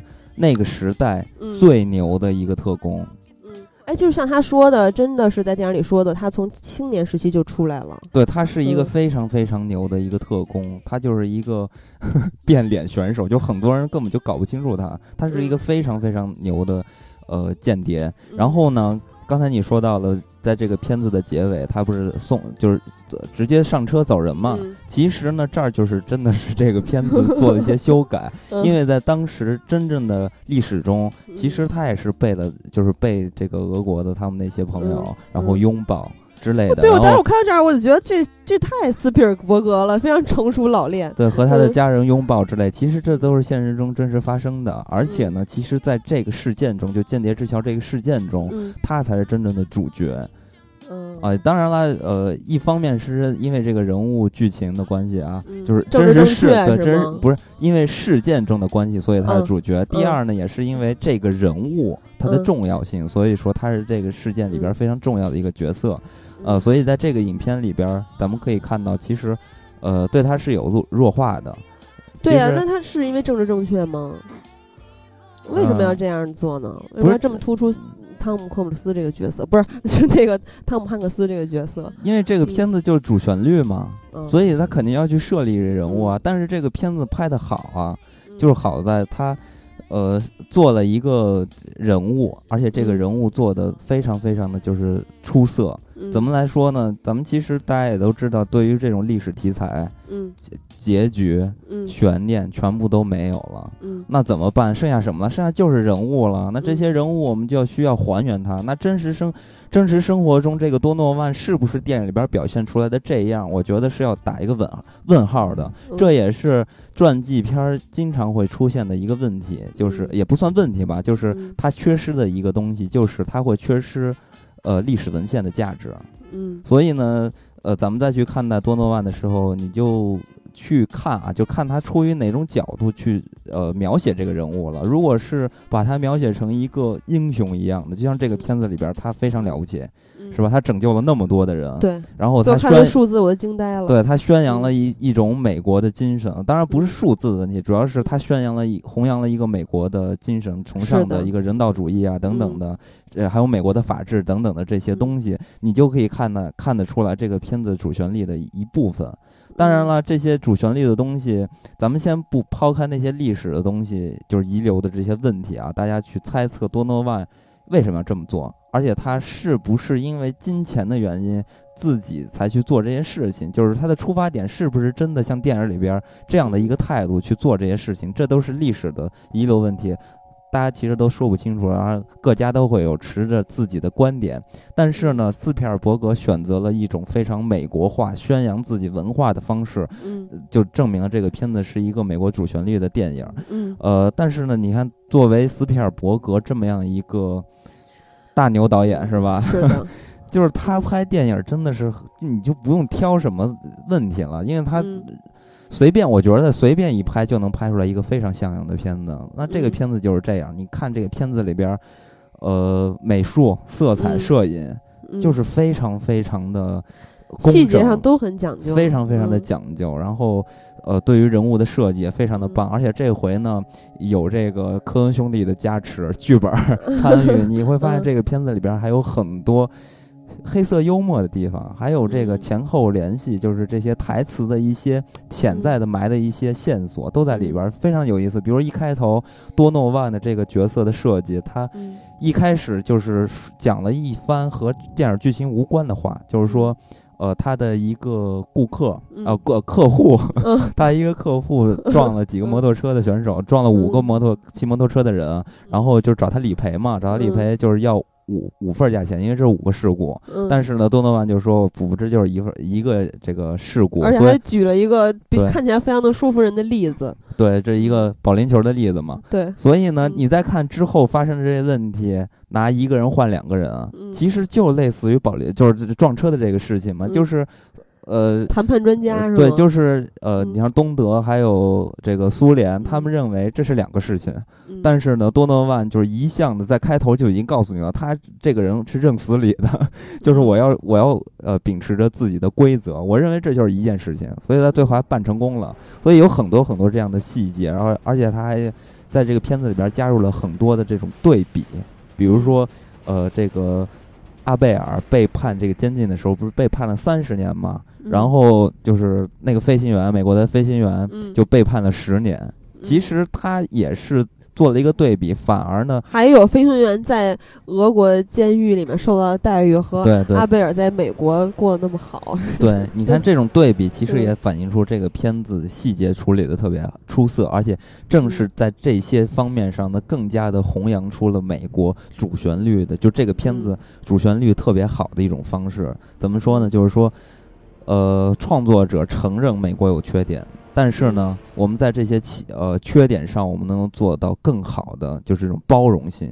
所以呢，就这种自豪感就更加的深刻了。就是说我承认我有错，但是我还有更好的地方，所以你会觉得哇塞，这个人太了不起了，就敢于说出自己的错误，是吧？但是身上还有这么大的优点，哇，这真的嗯太了不起了。就这种感觉，所以你会觉得我斯皮尔伯格把这个主旋律居然拍得这么好，嗯，呃所以这个片子就是那个给我印象特别深刻的、非常老练的那个地铁还是公车上的那个乘客，第一次嗯看报纸的时候、对他嗯嗤之以鼻，对第二次的时候对他报以了极极其欣赏和敬佩的微笑。啊，对，还有结尾就是嗯汤姆汉克斯坐着那个公车还是电车，然后嗯看外边的景色，不是嗯看见那小孩翻那个铁门、嗯翻墙嘛柏林墙，对，然后也不是不是翻北雷柏林对墙，翻墙，然后和之前他嗯在那个嗯东德啊西德的时候看到那些嗯人在翻那个柏林墙，嗯，所以也是各种对比，所以这个片子在嗯细节方面做的都特别好。当然这里边儿我我觉得肯定是有科恩兄弟的一些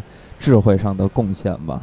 嗯，那所以这个片子也就不加啊，嗯就不怎么说了。大家如果感兴趣的话，可以多去了解一下李朗斯这个老先生。嗯，那么咱们说完了男配和女配，嗯呃，就要说三个是大家关注度最高最高的奖项了。嗯那么下一个就是影后，嗯影后这个我觉得是百分之百没有悬念的，嗯嗯、就是布利拉尔森凭借《房间》嗯获得了影后。嗯，《房间》这部电影儿其实是我今年的就是奥斯卡里面我最喜欢的两部电影之一。嗯就是我觉得这个拉尔森的表演，他就是那种完全褪去了明星光环，嗯。让你感觉你在看一个真实的母亲被囚禁的母亲和她的嗯孩子的故事，嗯。还有他们在逃出了这个牢笼之后，怎么去面对接下来的人生，怎么去走向未来，嗯。全程就没有给我感觉他是在叙述一个故事，或者说我是在看一个电影的感觉。你就是你不会嗯感觉他是在演，对吧？对。就是他就是一个嗯。真实的人嘛。对，那当然，其实他也是首次，对他当然他也是首次获得了奥斯卡提名，然后就直接嗯拿奖了。嗯。所以首先肯定是要恭喜他嘛。嗯那其实说回来，这个片子除了他，我觉得还有一个 主主角演的嗯真的是太出色了，就是那个小朋友。就 好多人说，为什么雅各布没有提名最佳男主？嗯，然后还有人开玩笑说他要提名了，小李子是不是就怕小李子又没戏了了？然后其实雅各布，我我可喜欢他了，就尤其是在我得知，就是他在红毯上，我刚才忘说了，说红毯环节的时候，他他星战。他首先他是他是一个星战迷，而且他特别的机智。当时红毯的主持人问他了一个问题，说：“嗯那你怎么看待今年的奥斯卡呢？”他说：“我看到了满眼的大长腿，就是以他的视角来看，不是你，你这么嗯说把这话说的不妙了。嗯这个采访是这么问他的：说以你的角度来看是什么样的？他说我看的嗯都是大长腿，对对对，反正就我记不清了，反正就回答的非常的妙，非常的机智。所以他非常的嗯有幽默感。就是嗯他在之前的那个颁奖典礼上，嗯然后就说如果我不去做表演，那我就要当一一名绝地武士。对对，而且他在红毯上还跟红毯主持人说，说我这个袖扣是不有改造过的，它是一个千年隼的袖扣，然后还穿了黑武士的袜子，嗯。而且在这个我记得是视效的环节吧，因为星战七是没有拿到视效，嗯。但是还是有 3PO，还有这个 R two，嗯。呃，那个八 B 八。八 B 八都上台了。然后上台的时候，这个小演员因为他太矮了嘛，嗯。他坐在也就是在这些大人的后面，哇塞，激动直接站起来看。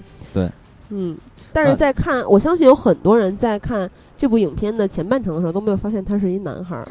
我一直以为她是个女孩儿，就嗯好像有点跑题了。啊，对对，呃，嗯那其实说回来，呃，这个刚才不是也是说到了吗？实至嗯名归嘛，也没什么悬念。嗯呃，那咱咱们就说说这个片子吧。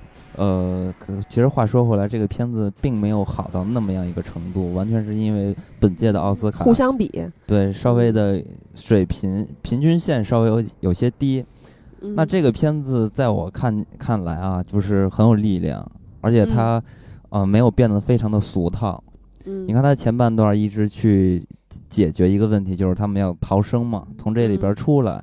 然后这前半段首先拍的就非常的好，嗯就是呃你特别紧张，嗯然后你一直去嗯想他们怎么办啊。就首先在解决这个问题哎，的我觉得设计上，我觉得在此之前，还有一点是特别动人的，就是这个母亲在一个几平米的肮脏小屋里面，就是马桶、浴缸、床都在一起的一个小破房间里面，给他的儿子这个小男孩营造了一个在这个条件上能够创造的最美好的世界。因为当时这个小男孩认为这就是全世界嘛。嗯然后之后就说到了你刚才说的，他就是非常非常让让人激动人心的那个时刻。对，其实刚看这前半段的时候啊，你就非常的有意思，就看起来就非常的抓人，因为他刚开始看的时候，你会一直去嗯琢磨一个问题，就是说他怎嗯么逃出去，嗯而且他们在解决这个问题的方式上用了一种非常不一样的方式，就是呃假装嗯。死亡，然后被那个人呃拉出去。老尼克，呃对这样的嗯。方式，如果其实按我的去看待这种想法的时候，我的脑海中就过很多电影，就是说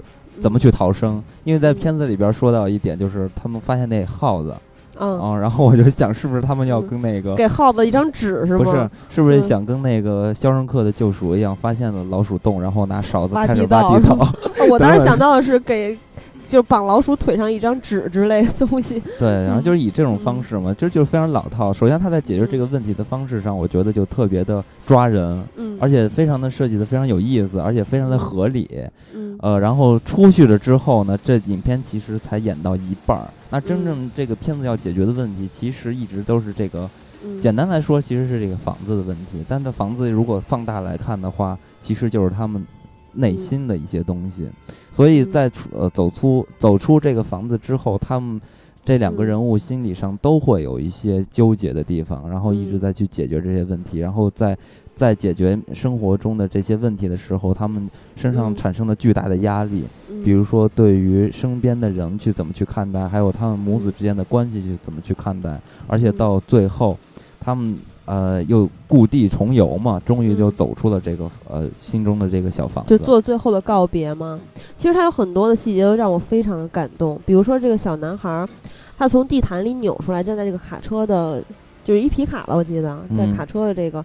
这个这我不不不知道叫什么，反正就是这个卡车的后面扭出来，看到的真实世界。嗯，就当时我特别百感交集，而且当然也特别心潮澎湃。嗯就一直到他摆脱了这个老尼克，然后有人报警了，警察来了，在警察就在这一系列的过程之中，他捡嗯起地上那片落叶，这跟前面是有一个呼应嘛。嗯前面那片落叶是，就实在这个时候我就忍不住掉眼泪了，就是嗯。因为这个落叶代表他之前不敢相信的真实世界的一个符号，嗯。如今终于他真实的碰触到了这片落叶，嗯，然后。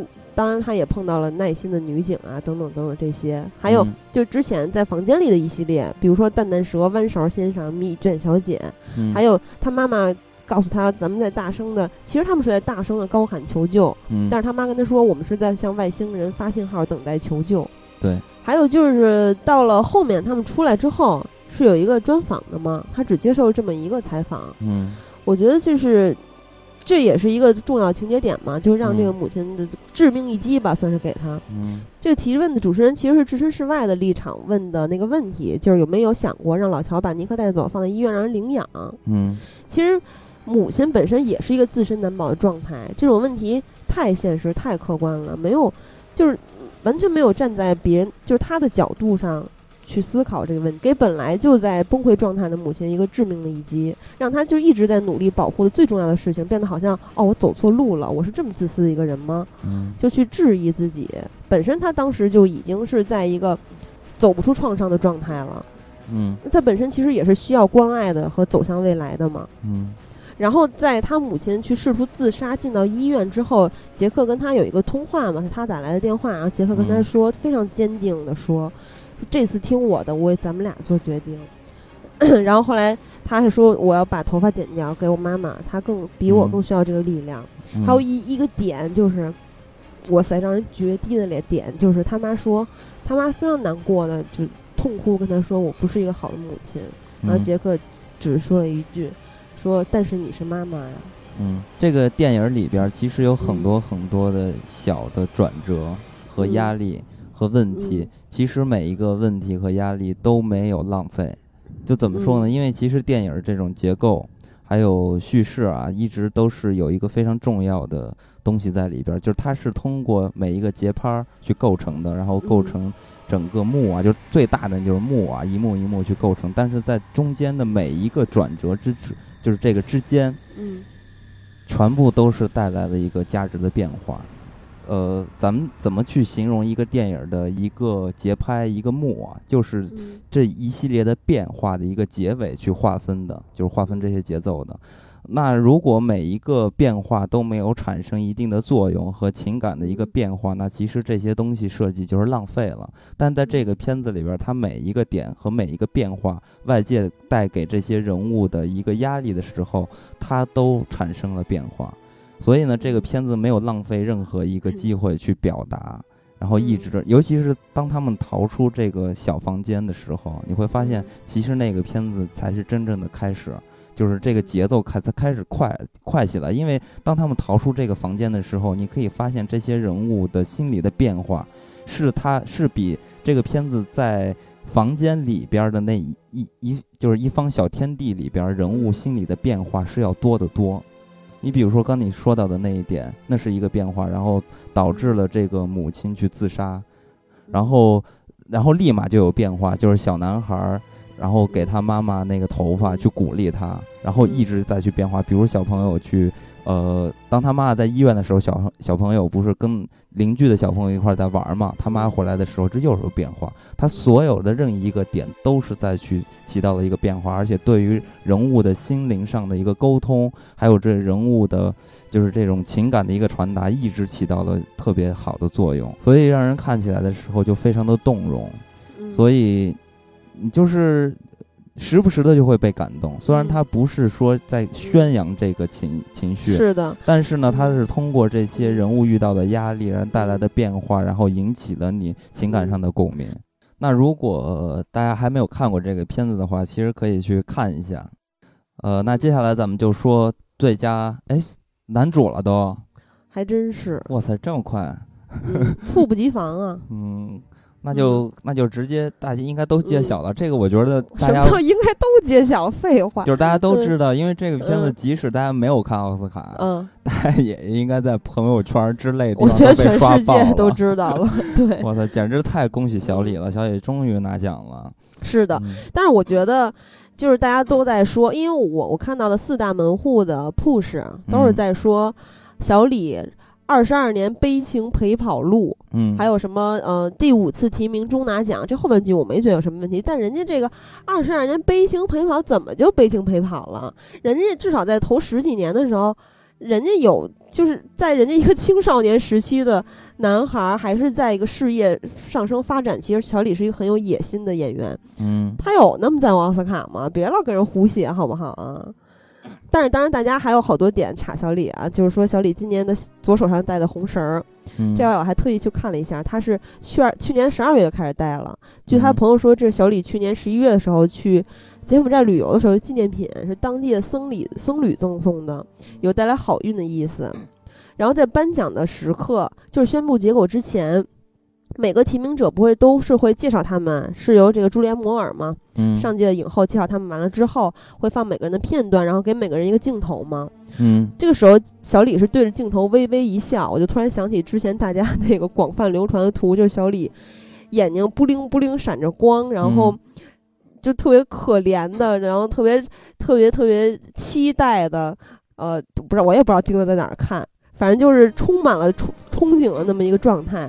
但今年你可以看到小李那个微微一笑是挺淡定的，宣布那一嗯刻的时候，小李也是面带微笑。对，就是很多人都认为小李会特别的激动，嗯。会痛哭流涕，对，但是小李上台之后的表现其实非常的稳定和淡定，其实呃稳重和淡定。对，其实这个男主本身其实没什么悬念了，嗯。呃，因为其实小李在奥斯卡就是拿奖之前，他已经获得了就是金球奖影帝，对吧？还有美国演员工会奖的影帝，还有嗯英国学院奖的影帝，就这三个奖的这个加持，已经证明了他肯定拿影帝了。但是呢，我就是特别有一个好奇，就是看看嗯。小李拿的奖怎么去反，就给大家以一种反馈。是。啊。那这回嗯。其实哎挺吃就是吃惊的吧，小李没有哭，而且非常啊就所以说你也认为小李会泣不成声吗？我以为嘛，就嗯是可能是被大家说多了，就感觉小李是不是嗯。真的特别特别怎么怎么样啊？嗯。但是这回小李其实上台去发奖、获奖感言之类的，其实是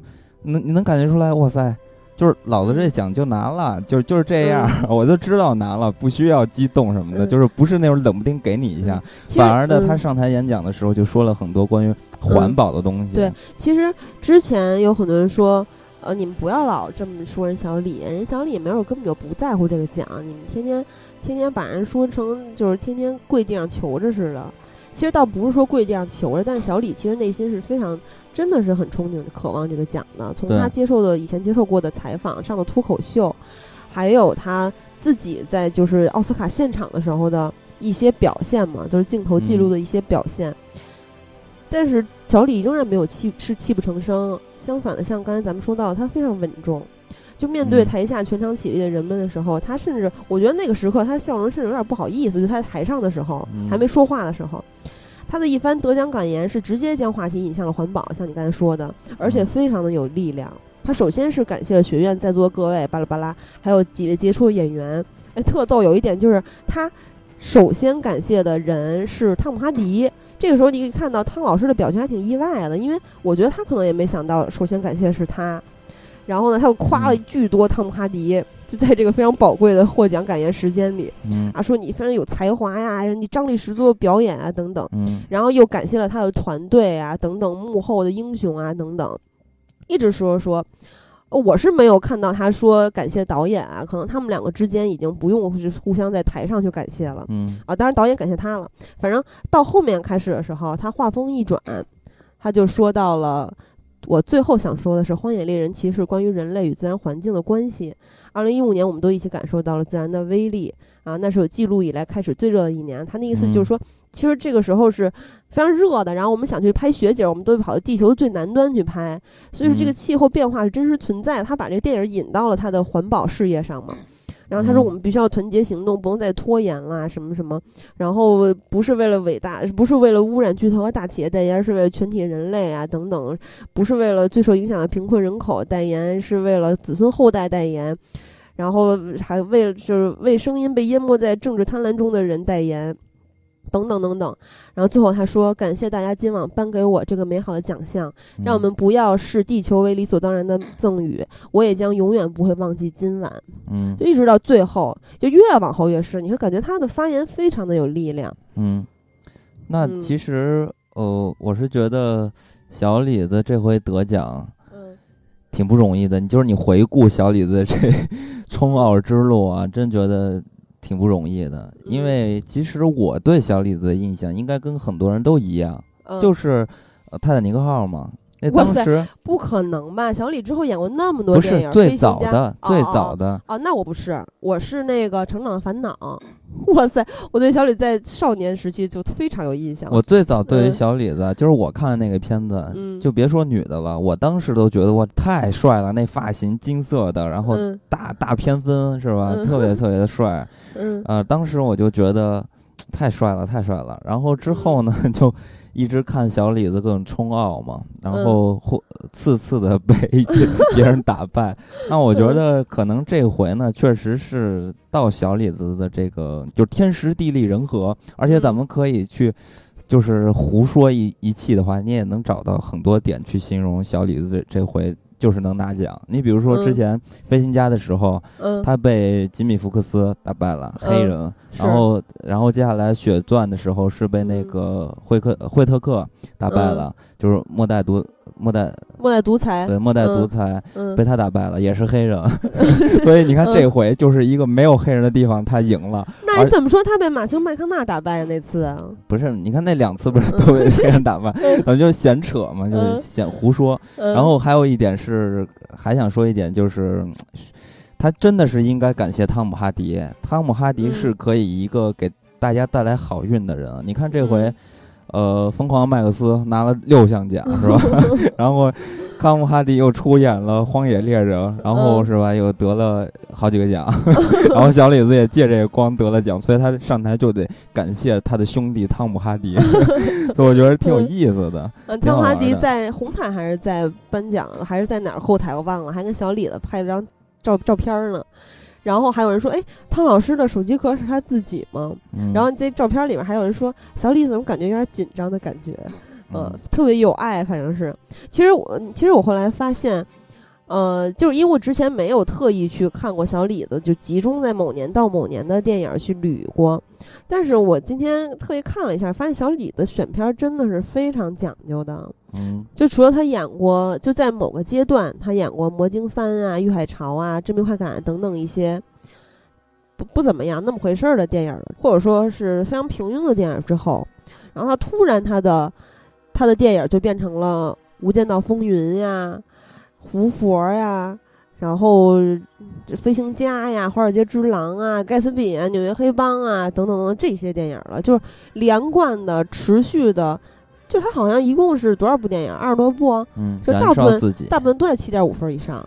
他选片还是是非常，而且之前他在《泰坦尼克》之后，我忘了之后多久。他有一次采访，他说：“泰坦尼克不是我想要演的电影，嗯，但是我认为《泰坦尼克》是一部能够让我日后可以自主选片的电影。”就是他嗯其实从很早开始就非常有野心了。嗯他演完那个我忘了是是叫什么片子，他演那谁，那个那谁的智障弟弟吗，不一样的天空。呃，对，不一样天空之后，然后他就是好像有一个特别厉害的一个迪斯尼的大制作什么的找他，然后但他就没有选，他选了另外一部，嗯就他那个时候就开始规划自己的事业发展之路。嗯，哦，但是我一直觉得啊，我我不知道啊，我只是这么一说，嗯。就是我大家应该看过一部电影叫《极速风流》，那里边嗯。有一个人叫做詹姆斯，就是锤哥演的那角色。我知道你要想说什么，就是他，你看嗯。这个詹姆斯这个人，他一生中就想拿这个冠军嘛，赛车的这个冠军。拿了冠军之后，他就开始嗯没天没夜的就玩，燃烧自己的生命。然后我就觉得，可能这种人啊，嗯，就不应该拿奖，因为他一拿奖了，他就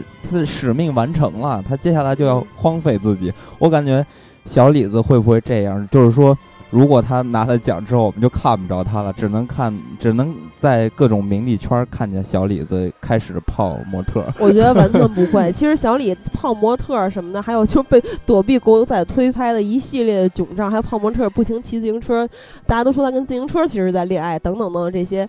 都是大家在查他，他在干这些事儿中间，他干了很多很多事情。嗯比如说他在获奖感言里面提到的这个环保事业，他不是就是说一说或者怎么样，他不光是投了呃上千万的美金，他还成立了基金会，然后还是什么那个各种就具体的我不是特呃，他还成呃他还成立了基金会。自己设立的，九八、年就成立了。好，嗯他其实好像始于就是他演海滩那部电影，当时是嗯对在泰国吧，我记得对当地的生态造成了破坏，然后受到了当地的呃居民的反对嘛，然后他当嗯时觉得很愧疚，从此之后他又开始他的环保之路，他就他就一直很热衷这个事业，然后还嗯。是什么环球绿色组织的成员，就是嗯真诚非常真诚的在做这件事儿。我刚才那就是胡说的，哦。本来就是开玩笑的。哦，那你要胡说的话，其实还有一点就是，那还有很多人说小李会非常失落，他这回拿奖，因为以后再也不能有那么多的中国网友装作是我的粉丝了，我的粉丝一下变少了。不是就不说这个了。其嗯实小李子呃真的是挺不容易的，而且嗯真的是要恭喜他，因为咱们还要说回来，这回他演《荒野猎人》受的这些苦，对，就是刚才夸了这么多小李，但是说到《荒野猎人》，还有他拿的影帝，我仍然不认为小李就多么的适合拿这个影帝。虽然之前颁奖季的一系列的结果，还有呃他今年的对手们嗯等等，但是我觉得，就是即使小李去拿影帝也，也不应该是凭借这部电影啊。这部电影大家他吃过的苦，大家都都知道啊，零下十几度的冰天雪地拍摄了几个月，然后因为前面咱们说到的是希望在自然光下拍摄，所以每天只能工作两个小时。嗯然后，而且在在过程中还有一些又尴尬又艰苦的事情发生，比如说福克斯做官方发过一个声明，非常匪夷所思的声明，说小李在主演《荒野猎人》的时候没有被熊强暴。嗯嗯，就当然大家看到电影的时候会发现他被他他不是他被，就是他就这么说，他被熊蹂躏的时候，就跟熊去去这个对打的时候是嗯多么的惨烈。嗯啊，然后还有等等嘛，他是他好像是钻进的那匹马是一个真的马腹，然后他吃的马肝儿也是真的，然后吃的生鱼什么等等一系列都是真的，还他经常会掉到水里嗯啊，特别特别冷，然后加上他身上的衣服又被浸湿了之后，就变得非常的重。这部里面可能他已经拼到了就是历史上最拼的时刻，但是我觉得这部电影里面小李大部分的状态还是就是一个也他首先他的形象是被胡子遮了好多脸嘛，嗯然后全程的表现还是跟以前没有什么区别，甚至我觉得没有《血钻》、没有《飞行家》里面演的好。那其实说回来，这个片子对于这个角色本身是非常有难度的，因为这个片子它本身独角戏，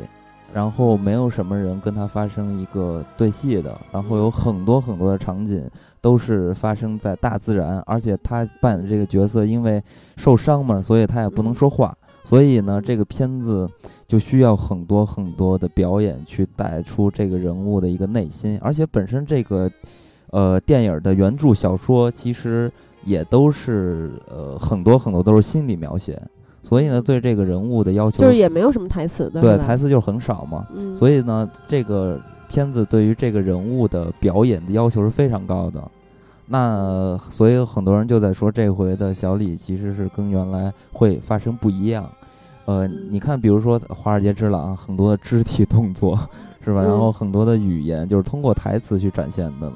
去展嗯现呃这个人物的魅力啊，他的呃价值啊，他的呃情感的传达等等。但这个片子就不能有这些东西了，这个片子就是小李受难记，没有最惨，只有更惨。对，就需要他进行表演去完成这种心理上的一些刻画。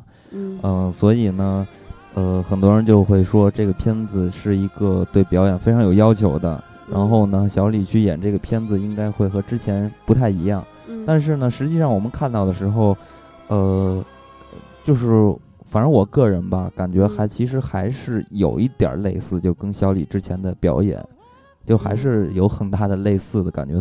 而且我觉得，呃，很多人说他都这么努力了，为什么不给他奖？啊，说他都这么拼命，那你要这不给这次再不给他，下次他真把命拼出去怎么办呀？我觉得自虐不是一个好风气，扮丑扮残疾不能代表演技就就多么多么多么多么的好。但嗯我不是觉得小李不是一个好演员，我觉得他还很值得尊敬呢。但是我还是没有看到他表演的细节。咱们回顾看起来，小李真的是挺不容易，而且他的这种精神，我觉得也是挺让人感动的。那当然了，你要是说回来的话，去看这个历史上奥斯卡历史上的这些人物，你看有的人可能就是这一生中吧，可能就靠着一个角色，把这一个角色演的实在是太好了，像。灵魂歌王吉米·福克斯就是打败他的这个选手。那当然了，还有很多就是表演的天才，比如说阿尔帕西诺，像罗伯特·德尼罗，呃，罗伯特·德尼罗他们这种方法派表演的大师，而且方法派本身就是奥斯卡这些学院的特别喜欢的一种方式嘛，等等，还有像马龙·白兰度这种，就是完全就是表演的天才。所以小李呢，我我觉得他可能天赋不太够，对吧？嗯。但是呢，所以你刚才举《极速风流》那个例子，我以为你要是举雷神演的对手那个角色呢，那位也是在赛车界非常受到尊敬的一个传奇人物嘛。他就是他不像雷神那样那么不羁，那么呃天赋异禀啊之类之类的，但是他就是靠着一步一步踏实的努力，嗯。所以我觉得小李子就是这一点，就是特别让人感动。那其实说回来，还是因为今年的，也稍微有点弱，就是平均稍微有有些弱，所以颁给了小李。呃，那还是最后还是要恭喜小李，终于是让这个梗破了，大家再不需要担心小李了。但是咱们最终还是要说一点，就是当今的这个现状。因为其实像小李这种没有呃拿过奖，而且提名特别多的人，特别特别多。那为什么没有一些人为他们发声呢？所以我就觉得这是小李非常呃了不起的地方，也是他带出一个时代，就是他会变成一个娱乐的 icon 了，就是大家会因为这个东西。集体的去狂欢，因为这小李子冲奥的这个事情，所以这算是一个时代的终结啊！这么说起来，其实觉得也也挺残酷的，一个时代的终结。有很多人说小李是这个时代最后一个巨星，就是其实它是有一些票房的支撑的，就是真实的数字，很现实的东西。比如说《荒野猎人》，据说当年是，不是当年，反正就是据说。在这个片子出来之后，其实很难卖的，因为它里面很多，呃，特别残酷的、残忍的，在一个都冰天雪地的地方，哇塞，然后又又又没有什么其他的这个别人，就他自己一人在那儿，是吧？特别特别那什么，就观众就很难去买账。但是就靠着小李的票房号召力，这个片子就。卖出了两亿多的美金，然后有媒体评论他说：“明星已经示威的当今，小李是极少有票房保证的真正的巨星。”然后他的片酬也是这部片子好像是三两千九百万美金嘛。我记得之前是有一个呃报道，就是说这些好莱坞大腕明星的片酬，小李是在两年还是三年前，就是以两千五百万美元位居最高行列，那那一个梯队里面，然后。嗯，所以说就是在他的票房号召力、他的影响力，他他真的就是一个巨星，他的话题度啊，等等等等一系列的东西。嗯，而且这片子得了奖之后还会有很多的收入，而且给大家 再简单的说说这个演员这个工会啊，还有他们拿就是得奖拿钱的这些事儿。其实其实咱们国内也是有这种的，比如说他们都会加一个附加的条款，就是说，比如这片子要拿奖了。呃，我是说中国啊，大陆，如果说拿奖了，如果是演员个人的奖，那是这样的话，那演员可以拿钱；如果是这个片子得了的奖，比如说你最佳影片之类的，那这种的话就是跟你没关系的。当然，这个是可以去谈的。那咱们说回奥斯卡的话，是有一个你也可以作为资方之一嘛？啊，对啊，那就是制片人的身份嘛。对，就呃，不是，那不是，那是两个概念啊。是是，嗯。但是你说回这个奥斯卡的话，奥斯卡不是有一个演员工会吗？如果你能加入这个演员工会的话，其实他会设定一个最低的这个工资的一个线，在这个线的基础上，当然如果你是大明星的话，你可以通过自己的经纪人去谈这个呃谈这个价格之类的。但是呢，他们一般会去加一个条款，就比如说这个片子我就是奔着拿奖去的，或者这个片子有素质拿奖。那我下面就会加一个条款，我之后要分多少多少钱之类的，就或者你得了奖的这些奖金要给多少多少钱给我啊之类的这些，他们都会去加这些东西的。所以呢，其实拿一个奖有很多现实性的东西，不只是一个就是加冕呀，或者是获得了一个认可。其实拿一个奖，其实代表了很多，可能这对你将来的一个收入，嗯。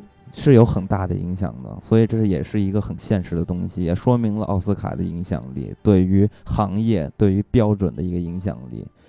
所以我是觉得，当然这些钱对于小几子来说其实不算什么，是吧？但是对于呃，咱们呃，就是以一个工业的角度去看的话，其实有很多现实的意义在里边。呃，对我刚才忘说了一点，就是很多老师让我转达的一句话，嗯嗯、因为很多老师年年不都跟咱们一起聊奥斯卡吗？嗯，然后今年的奖项嘛，然后他影帝这块儿我也问他的看法，然后很多老师说赶紧拿了吧，就翻篇儿了，别再说了，烦不烦？嗯真是太烦了，赶紧拿，给个终生成就奖吧。嗯，说好残酷啊！他说技巧上 小雀斑好太多，演法上法沙也高级很多。不过赶紧给小李吧，然后给我发了三个拜拜的表情。对，所以咱们就要说一下，这回为什么除了那些天时地利的外在原因，为什么还嗯要给小李？就是刚刚咱们说到了一点，就是大家的水平其实都差不多。那其实嗯给其他人也是可以的，但是为什么没有给？首先咱们说这个小雀斑，小雀斑这回的表演，呃，太过于就是外在了，就是表面的一些东西，他没有，因为这个角色并没有深入人心的一些东西的挖掘，所以而且呢，小雀斑这么年轻，然后嗯，已经拿奖了尤其是刚拿过嘛。对刚拿过，嗯你再连续给就是挺不合适的，所以说可以理解的这个事情。对，所以说之前的影帝预测里面，大家认为比较靠谱的是小李拿奖。黑马没有人提小学班，小雀斑嗯。毕竟刚才咱们说一些原因，包括去年刚刚拿过啊，包括嗯。等等等等，还有就是黑马是法沙，嗯，嗯法沙没拿，其实还是说回来，就像这个剧本没有提名一样，这个嗯。东西太过于。呃，个人化就是个人化，然后有一点先锋化的这种意意志在里边吧，所以我觉得拿不拿也就无所谓了。而且他确实不是说像吉米·福克斯、像马修·麦康纳演出了一个样，就是这么了不起的一个角色，对吧？而且他外在就不是特别相似啊，就是说这是有减分的，或者让大家去犹豫的一一些点。而且如果你真的拿出来一个特别了不起的表演，当然肯定会给你的。好吧，反正刚才咱们说说自己的名单嘛，我还是认为法沙更出色。之后咱们就该说最佳导演奖了，嗯，就剩两个奖了嘛，最佳导演和最佳影片。嗯其实，在这个颁奖的过程中，还有颁奖之前，有很多人说今年其实就是小李年。我看完小李颁奖之后，我都不不需要知道最佳影片是什么，最佳导演是什么，但当然咱们还是很在乎的，是吧？嗯那么最佳导演是颁颁给了他的名字是非常长，去年咱们也说到了，就叫冈萨雷斯吧。嗯啊，其实这回《荒野猎人》这个片子，我觉得特别不理想。在我看来，这个片子没什么，除了摄影，对，除了摄影，还有呃美术，对吧？然后还有我我就这我就不太明白，我觉得这片子很平庸啊。对啊，但是为什么要颁给这个？就是导演可以颁给他，我觉得是可以的。为什么呢？嗯因为这个片子展现出这个导演特别强大的调度能力和他的场控能力。你咱们再回过头去看待这个片子上一部《鸟人》，嗯是吧？鸟人也是极端的表现出了冈萨雷斯他拍片子的这种控制力和调度能力，嗯实在太过强大了。因为你要了解到，呃，《荒野猎人》这个片子幕后的拍摄的条件和它的难度。是比其他片子难度要高很多。咱们只是从技术上啊，不是说去，就是说实现上，而不是说这个创作。嗯所以呢嗯，导演其实有很大的原呃部分工作的部分就是在调度场面的调度嗯和呃就是这个拍片子的时候的一个你你这个权力的一个运用。把控，对，嗯除了创作的部分，在这部分就是执行能力上，它是需要很强大的能力，你才能做出来的这样的一个片子的。所以你去看待《荒野猎人》的时候，首先你要承认这个片子是非常难拍的，因为它，咱们就先不说那些长镜头了，咱们就是说这个片子里边儿它追追求的这种自然光的难度是非常高的，因为。呃，比如说当天下午的这个阳光，我要取这个阳光，那今天就得过。如果过不了的话，我可能要等很多天。他们有这样的一个条件去拍摄的，嗯所以这个片子难度是非常高的。所以这回呢，通过这个片子又再一次证明了这个导演的调度能力。所以我觉得给他还是可合适的。那大空头和聚焦呢？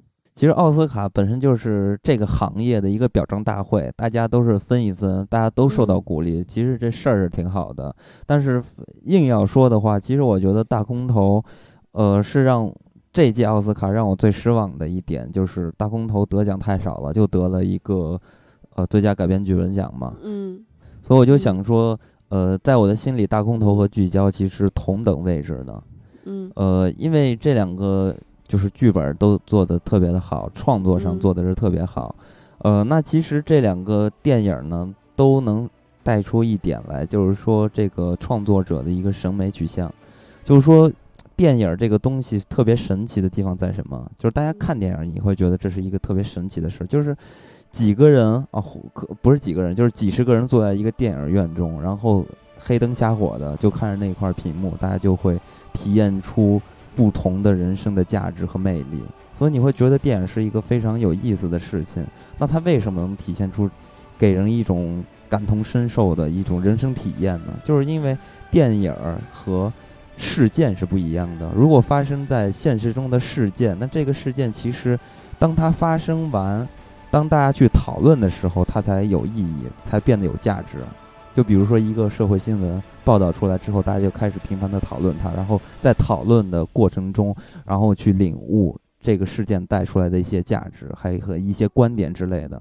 但是电影不是这样，电影是在讲述这段故事的时候，就在传达一种价值。所以这是电影电影非常大的一个魅力。所以呢，像《大空头》和《聚焦》这两部电影，其实都做到了这点，就是他在讲一个特别精彩的故事的过程中，传达出一种。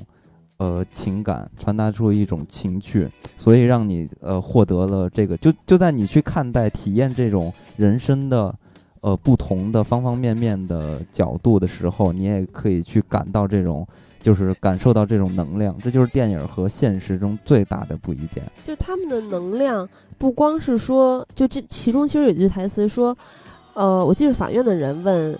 绿巨人说：“你有想过公布这些，你怎么承担后果吗？”嗯，绿巨人说：“你有想过不公布这些，我们怎么承担后果吗？”这其实就是作为一个媒体人的，就是责任感嘛。这其实就是一个做呃，这其实就是媒，这其实就是作为一个媒体人的责任感嘛。当时这部片子拿到最佳影片的时候，后台响起了两次的热烈掌声。嗯，这个记者来自世界各地的记者都说：“我们 real 扬眉吐气。”嗯嗯，特别的高兴。反正看完这个片子，就再一次让我感觉，当一个新闻工作者，尤其是美国的或者西方世界的新闻工作者，简直是一个特别崇尚、崇高的一个工作。他们完全是出于正义和责任感去进行的这个工作，并不是因为生活而去做这份工作的。所以看到这些电影中的人物，就特别特别的羡慕。当然不是羡慕说我们的国家也应该有这些事情让记者去做，而是说相信咱们国家也是有这样的团队，这样的记者肯定是有很多很多的存在的。我的意思就是说，呃，特别羡慕人家对于新闻工作者的一种态度和国家对于新闻媒体的这么一个生存的环境，还有对于他们的工作的权利的一个。尊重吧，就是说，在国内肯定有很多记者，因为我本身是新传系的嘛，我本身是我们系就是教新闻的嘛，所以我们知道有很多中国的真正的好记者，他们的生存压力非常大，他们在做一个报道的时候可能会受到生命的危险，所以这就是社会不一样带来的，或者体制不一样带来的一些问题，也也正好是通过这个片子，不仅是给美国的观众。强大的感知力量，对于中国的或者世界其他的观众来说的话，它都带来了同样非常强大的力量。那其实说到这儿的话，本届的奥斯卡基本上就说完了。嗯。但是呢，还有很多听众的留言，咱们其实因为这回好像似乎也挺多的，咱们就是挑一些吧，然后看看，因为好久没做互动了，跟大家聊聊。是的，对，因为咱们这回是由于时间关系嘛，只在微博做了互动。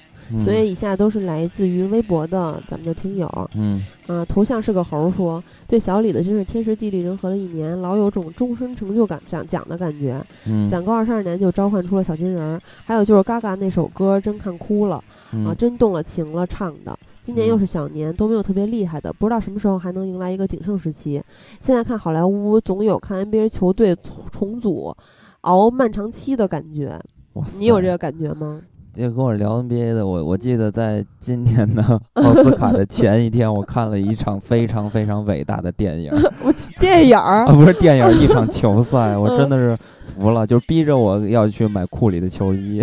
我谁逼你了？当然，杜兰特今年如果呃就转会的话，我依然还会再买一件杜兰特的球衣。啊，咱们说回奥斯卡，其实刚才小李说了很多，咱们就不说了，说一下 Gaga 那个这回的演唱吧。对这首歌，Gaga 在演唱的时候非常的动情，他是反对校园性侵案的，嗯，这么一首 Gaga 的歌曲。然后 Gaga 大家都知道，他也是呃有曾经被性侵的经历的，嗯，然后当时表演的这些伴舞都是真实的遭受过性侵的人，然后他们在手臂上。哦，unbelievable，就各种什么难以置信之类的，反正是一种发声吧，一种反抗吧，所以当时非常感人。而且 Gaga 演唱就功力特别强，Gaga 正经人家是这个高材生啊，学音乐出来的，很很很厉害的。呃，麦克斯拿了好多奖，这位是番茄小魔精，他说虽然都是技术类的，但是好开心，这个绝对是我心中二零一五的最佳电影。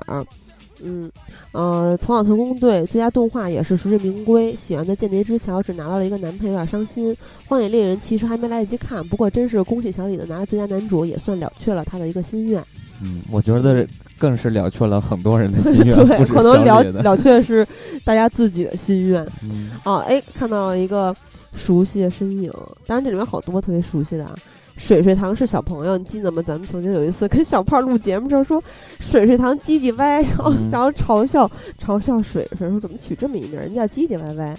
他说有红绳和老妈把架保驾的小李子终于得了梦寐以求的奥斯卡，但还是希望他的演技再进一步，不要用力过度啊！奥斯卡才是主题啊！如果可以，请两位主播介绍一下男配得主吧。对这位老爷爷不熟啊。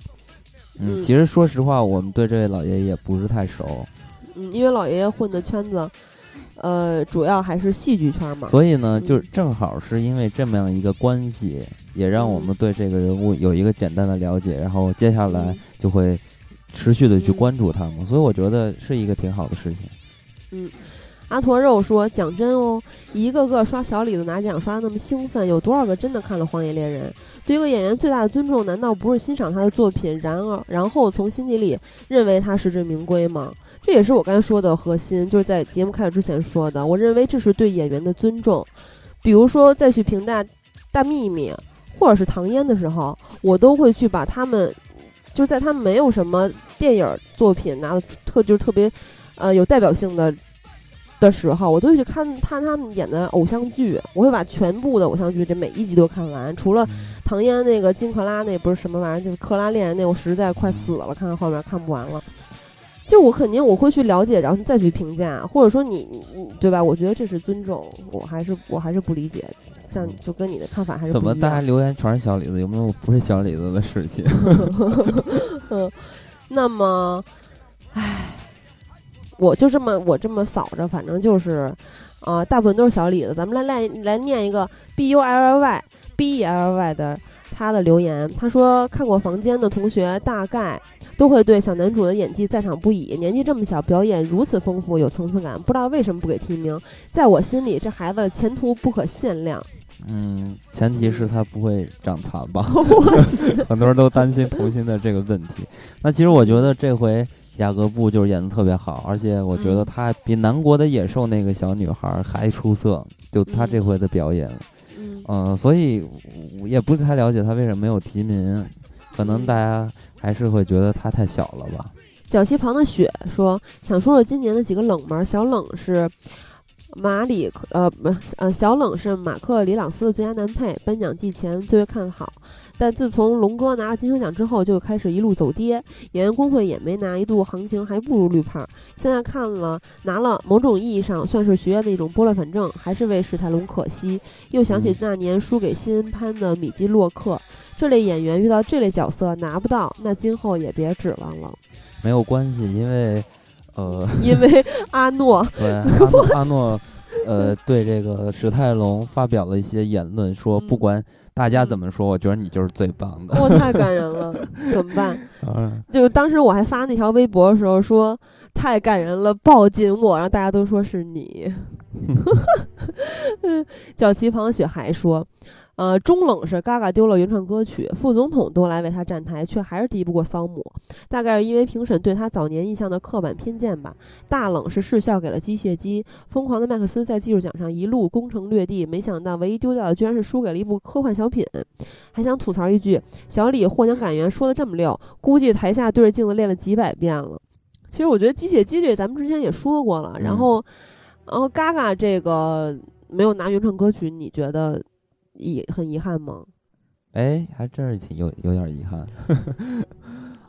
反正我是觉得，因为《嘎嘎》这首歌本身，他来去表演的话，确实有不一样的感觉，因为他可能是当事者，就是他经历过这个事件嘛，所以表演表现出来肯定更加的不一样。嗯嗯，而且他确实有很大的现实的意义，因为我确实没有看过那个新的《零零七》，所以也不太好说吧。总之，我是觉得 Gaga，，呃，对于咱们国内的人来说，其实大部分人对他的印象还是曾经的那个状态。但其实之前也说到了嘛，，Gaga 就是因为这个商业吧，商业一直都是个双刃剑。你比如说，呃，他过度包装化的之后呢，，Gaga 去做一些非常非常了不起的伟大的事情，比如说像这样的一个案件呢，这种发声吧。所以会让人会觉得，哎，这个人是不是在作秀啊？就是这种感觉。但其实，呃，我还是觉得人的初心应该都是好的，还是往好里去看吧。所以我觉得，呃，他去能演上这首歌是一个好事。呃，没有八面的中间人不是好情销。哎，这不是咱们某一期节目的节目名吗？阿尔帕西诺的一期节目。嗯。哦，因为当时大家起这名字的时候还想了半天呢。呃，影帝、影后、男配、最佳影片都实至名归，都呃就担心小李的后劲不足。女配艾莉西亚演技还是有点稚嫩，不过《丹麦女孩》里的感觉很好，期待以后的表现。卡罗尔一个奖项都没得，有点遗憾。但是八个人，莫里康内终于得奖了，看着老爷子颤颤巍巍走上台，很感慨。最后让我心疼一下迈克尔基顿和约翰威廉姆斯。他说到卡罗尔了，之前咱们都没有提到。之前没提。其实之前很多人都说这个片子嘛，但其实我在看完这个片子之后，我就发现这个片子非常老套。这个片子除了演员就没什么可看的了，因为按理来说，这个片子就是很符合当下的一个趋势吧，就是政治正确嘛。如果再早几年去看，或者再放的。呃，如果说这个片子呃早一点出现的话，可能就不是这样的一个结局了，可能就是凯特是吧扮演的这个角色，他可能就回归家庭，然后呃把他刻画成一个嗯对于家庭、对于孩子是非常重要的选择，就是选择到这条路上了。但是现在的政治正确的话，就是要释放自己嘛，然后去。呃，他本身同性恋嘛，就是一个小众的群体嘛，所以要为他们发声嘛，所以片子就扮成了这样。但是我是觉得整个片子的所有的东西都非常老套。而且其实我觉得凯特大魔王，他基本就是在演自己，就是一个非常优雅、成熟的、霸气的这么一个女性。对，而且去掰 掰弯那谁马拉努里马拉。对，而且其实。这回他虽然以这个片子提名了，但是拿不着奖，我觉得这就是没什么可说的，因为这个片子就是这个角色对于他来说，简直太简单了。嗯，是的，而且我觉得不是简单的程度，就是这就自己啊。然后半弦月，这也是咱们的 Q 群管理员老朋友。他说：“只想夸一夸大空头，把如此凌乱的故事线串成一股势头，齐头并进，讲解部分毫不突兀，剪辑居功至伟，连间谍之桥的双线都显得略凌乱。同时，我也要大力褒扬史蒂夫·卡瑞尔，这个转型太成功了。”这个角色与狐狸猎手的富二代一样，都是有些神经质但内心深邃的人。卡瑞尔诠释的很出色，影片很出色。对，之前咱们都忘记提到卡瑞尔了。嗯，卡瑞尔诠释的确实是我完全认同他，相当的出色。嗯嗯，但是他和狐狸猎手这片子里边扮演的角色不太一样，可能他说到他说都有点这个神经质，神经质，但内心深邃。嗯，但是呢。严格来说，狐狸猎手的那个角色还是一个比较低调的，就是它是一个负能量的东西。虽然这个片子里边他的表演看起来给人特别低调，是吧？嗯，就是人物的设置啊，但实际上他是一个正能量的角色，而且他在这个片子里边担任了很大的作用，也也正好是这个片子的一部分吧，就是对于华尔街的这些商人的一个讽刺嘛。那其实这个片子它也是跟聚焦一样，有强大的这种情感的输出，而且咱们在观影的过程中也可以感受到这种能量。这个片子它就是选择了一个特别有意思的点，它并不像刚才咱们之前也说到过，像很多金融片子挖掘的点就是去解释这个事情等等的，它其实是让这个片子变得非常非常的大众化，反而去呃嗯。反而是去讽刺这些华尔街的商人，然后去同情这些普通的老百姓，因为最终片子不是也都说到了吗？其实政府在救市的时候，呃，真正吃亏的还是普通的老百姓，因为花的都纳税人的钱。嗯。然后动则说预测除了音效、混音和服装，就可猜错了男配。马克里朗斯派得上小金人儿，这位戏剧演员的表演撑起了这个影片的气质。心疼龙哥，金丝湾梅都给翻身奖了，也许这就是动作演员的宿命。另外，这届奥斯卡提名电影多是在电影院看的，和往年颁奖后去找资源补课的感受略不同。哇，那很爽啊！是啊，电影还是在影院观赏的艺术，欣赏不是欣喜莫里康内获。奖中获奖，嗯，我其实我我特别羡慕他能在影院看，但是他肯定也是在外国了，嗯，其实我觉得在就是《疯狂麦克斯》这部电影，如果在电影院看的话，真的这个体验肯定会差很多，跟现在，没错，嗯，呃。阿怪怪说：“今天专门请假在家看奥斯卡直播，是不是有点疯狂？看电视直播的好处就是不会卡、不延时。然而，并没有多少听懂。今晚依然会再看一遍明珠台的字幕版转播。小李子不容易，那一刻我也是蛮激动的。嗯嗯，就是他说到直播这一点，其实大家都知道，那个有近几年嘛，这奥斯卡的颁奖礼的直播权是电影网独家的，就是以前的公司。然后。”我还问了我以前的同事，就是大白嘛，也是咱们节目嘉宾。嗯，我说我说今年有没有同声传译啊？因为往年是有的，然后去年还是大白，就是大白来做的这个工作。嗯啊，我不知道是省钱还是怎么着，反正挺逗的。然后今年说没有，我说啊，我说那那我怎么看啊？然后呃，他说没关系啊，说特别轻描淡写，说嗨。反正你看看原版的也完全能听懂吗？我说听懂个屁呀，我根本就听不懂，所以今年没看成也还好了，因为我看我也看不懂。据我了解，好像大家都在说今年的直播特别差，因为信号的问题。嗯我其实往年电视网都是有一定的延迟的，就可能晚个二十分钟的，这二十分钟可是相当多的，因为很多图文直播都是很快的。嗯，而且还有一个问题就是，今年的纪最佳纪录长片有一部片子是被国内和谐了，这个片子叫做《凛冬烈火》。这个片子大概讲述的是一个呃一个关于。非常现实的啊，就是这种抗议呀，就是游游行示威的呀，这么一个在国内吧，就是话题性很强的，可能会有一些影射，是牵扯到对会让对会让咱们中国人去想联想一些事情，所以就给他和谐了。但是还好这回的得奖的是艾米，要不然这块儿咱们就看不着了。嗯，对，而且就是在奥斯卡颁奖礼的前一天嘛，都说第二天的视频直播就压根儿就没有。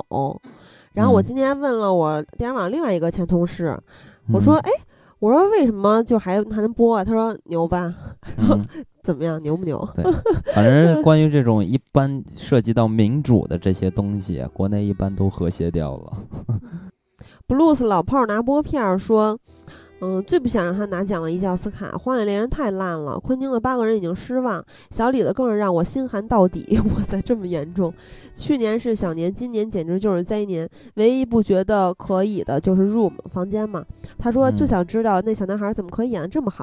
如果他能提名最佳男主，那绝对就没李小李子什么事儿了。最后小李子参加颁奖，嗯，手上系根红绳是什么鬼？他也不是参加。啊，他参加颁奖礼是吧？红绳之前咱们说了是怎么回事儿，红绳不要太在意，就是一个插插小李的点，大家。嗯。然后呃，其实他说的这句话，我突然就想到你说的一句话，他说就想知道那小男孩怎么可以演这么好，因为当时我记得你跟我说，我怎么就这么不明白，为什么有那么多小演员就。那么小的岁数就可以演得这么好？对啊，我其实一直都觉得，这种人就是人中龙凤。你比如说，我昨天看这个呃 NBA 那样球赛，你你想想那些年轻的球员，可能岁数还都没我大，他们这么棒啊，怎么真的是太棒？但是你回过头来一想，全世界能出几个这样的人？所以就觉得，哎，这些人真的太棒了。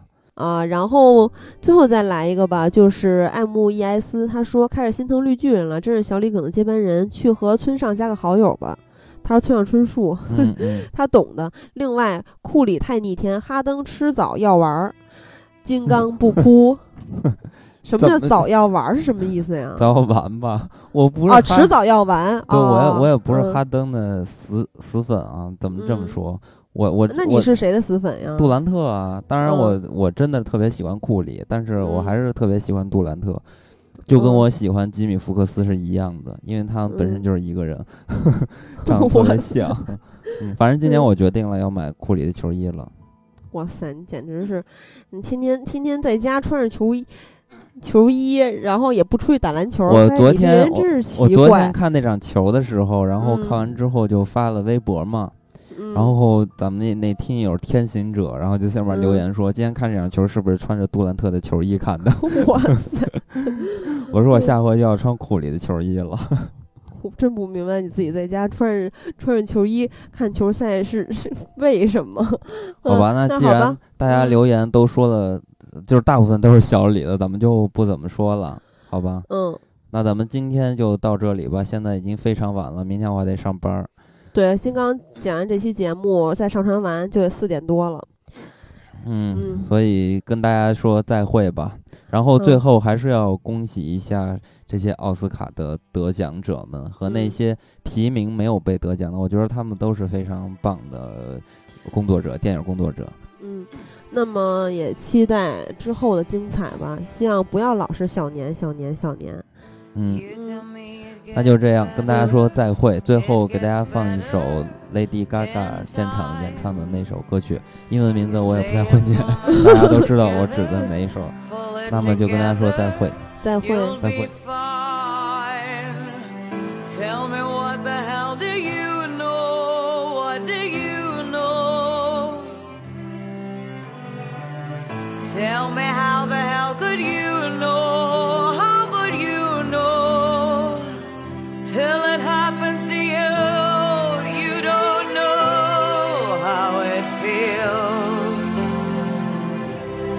how it feels till it happens to you. You won't know it won't be real. No, it won't be real. Won't know how it feels.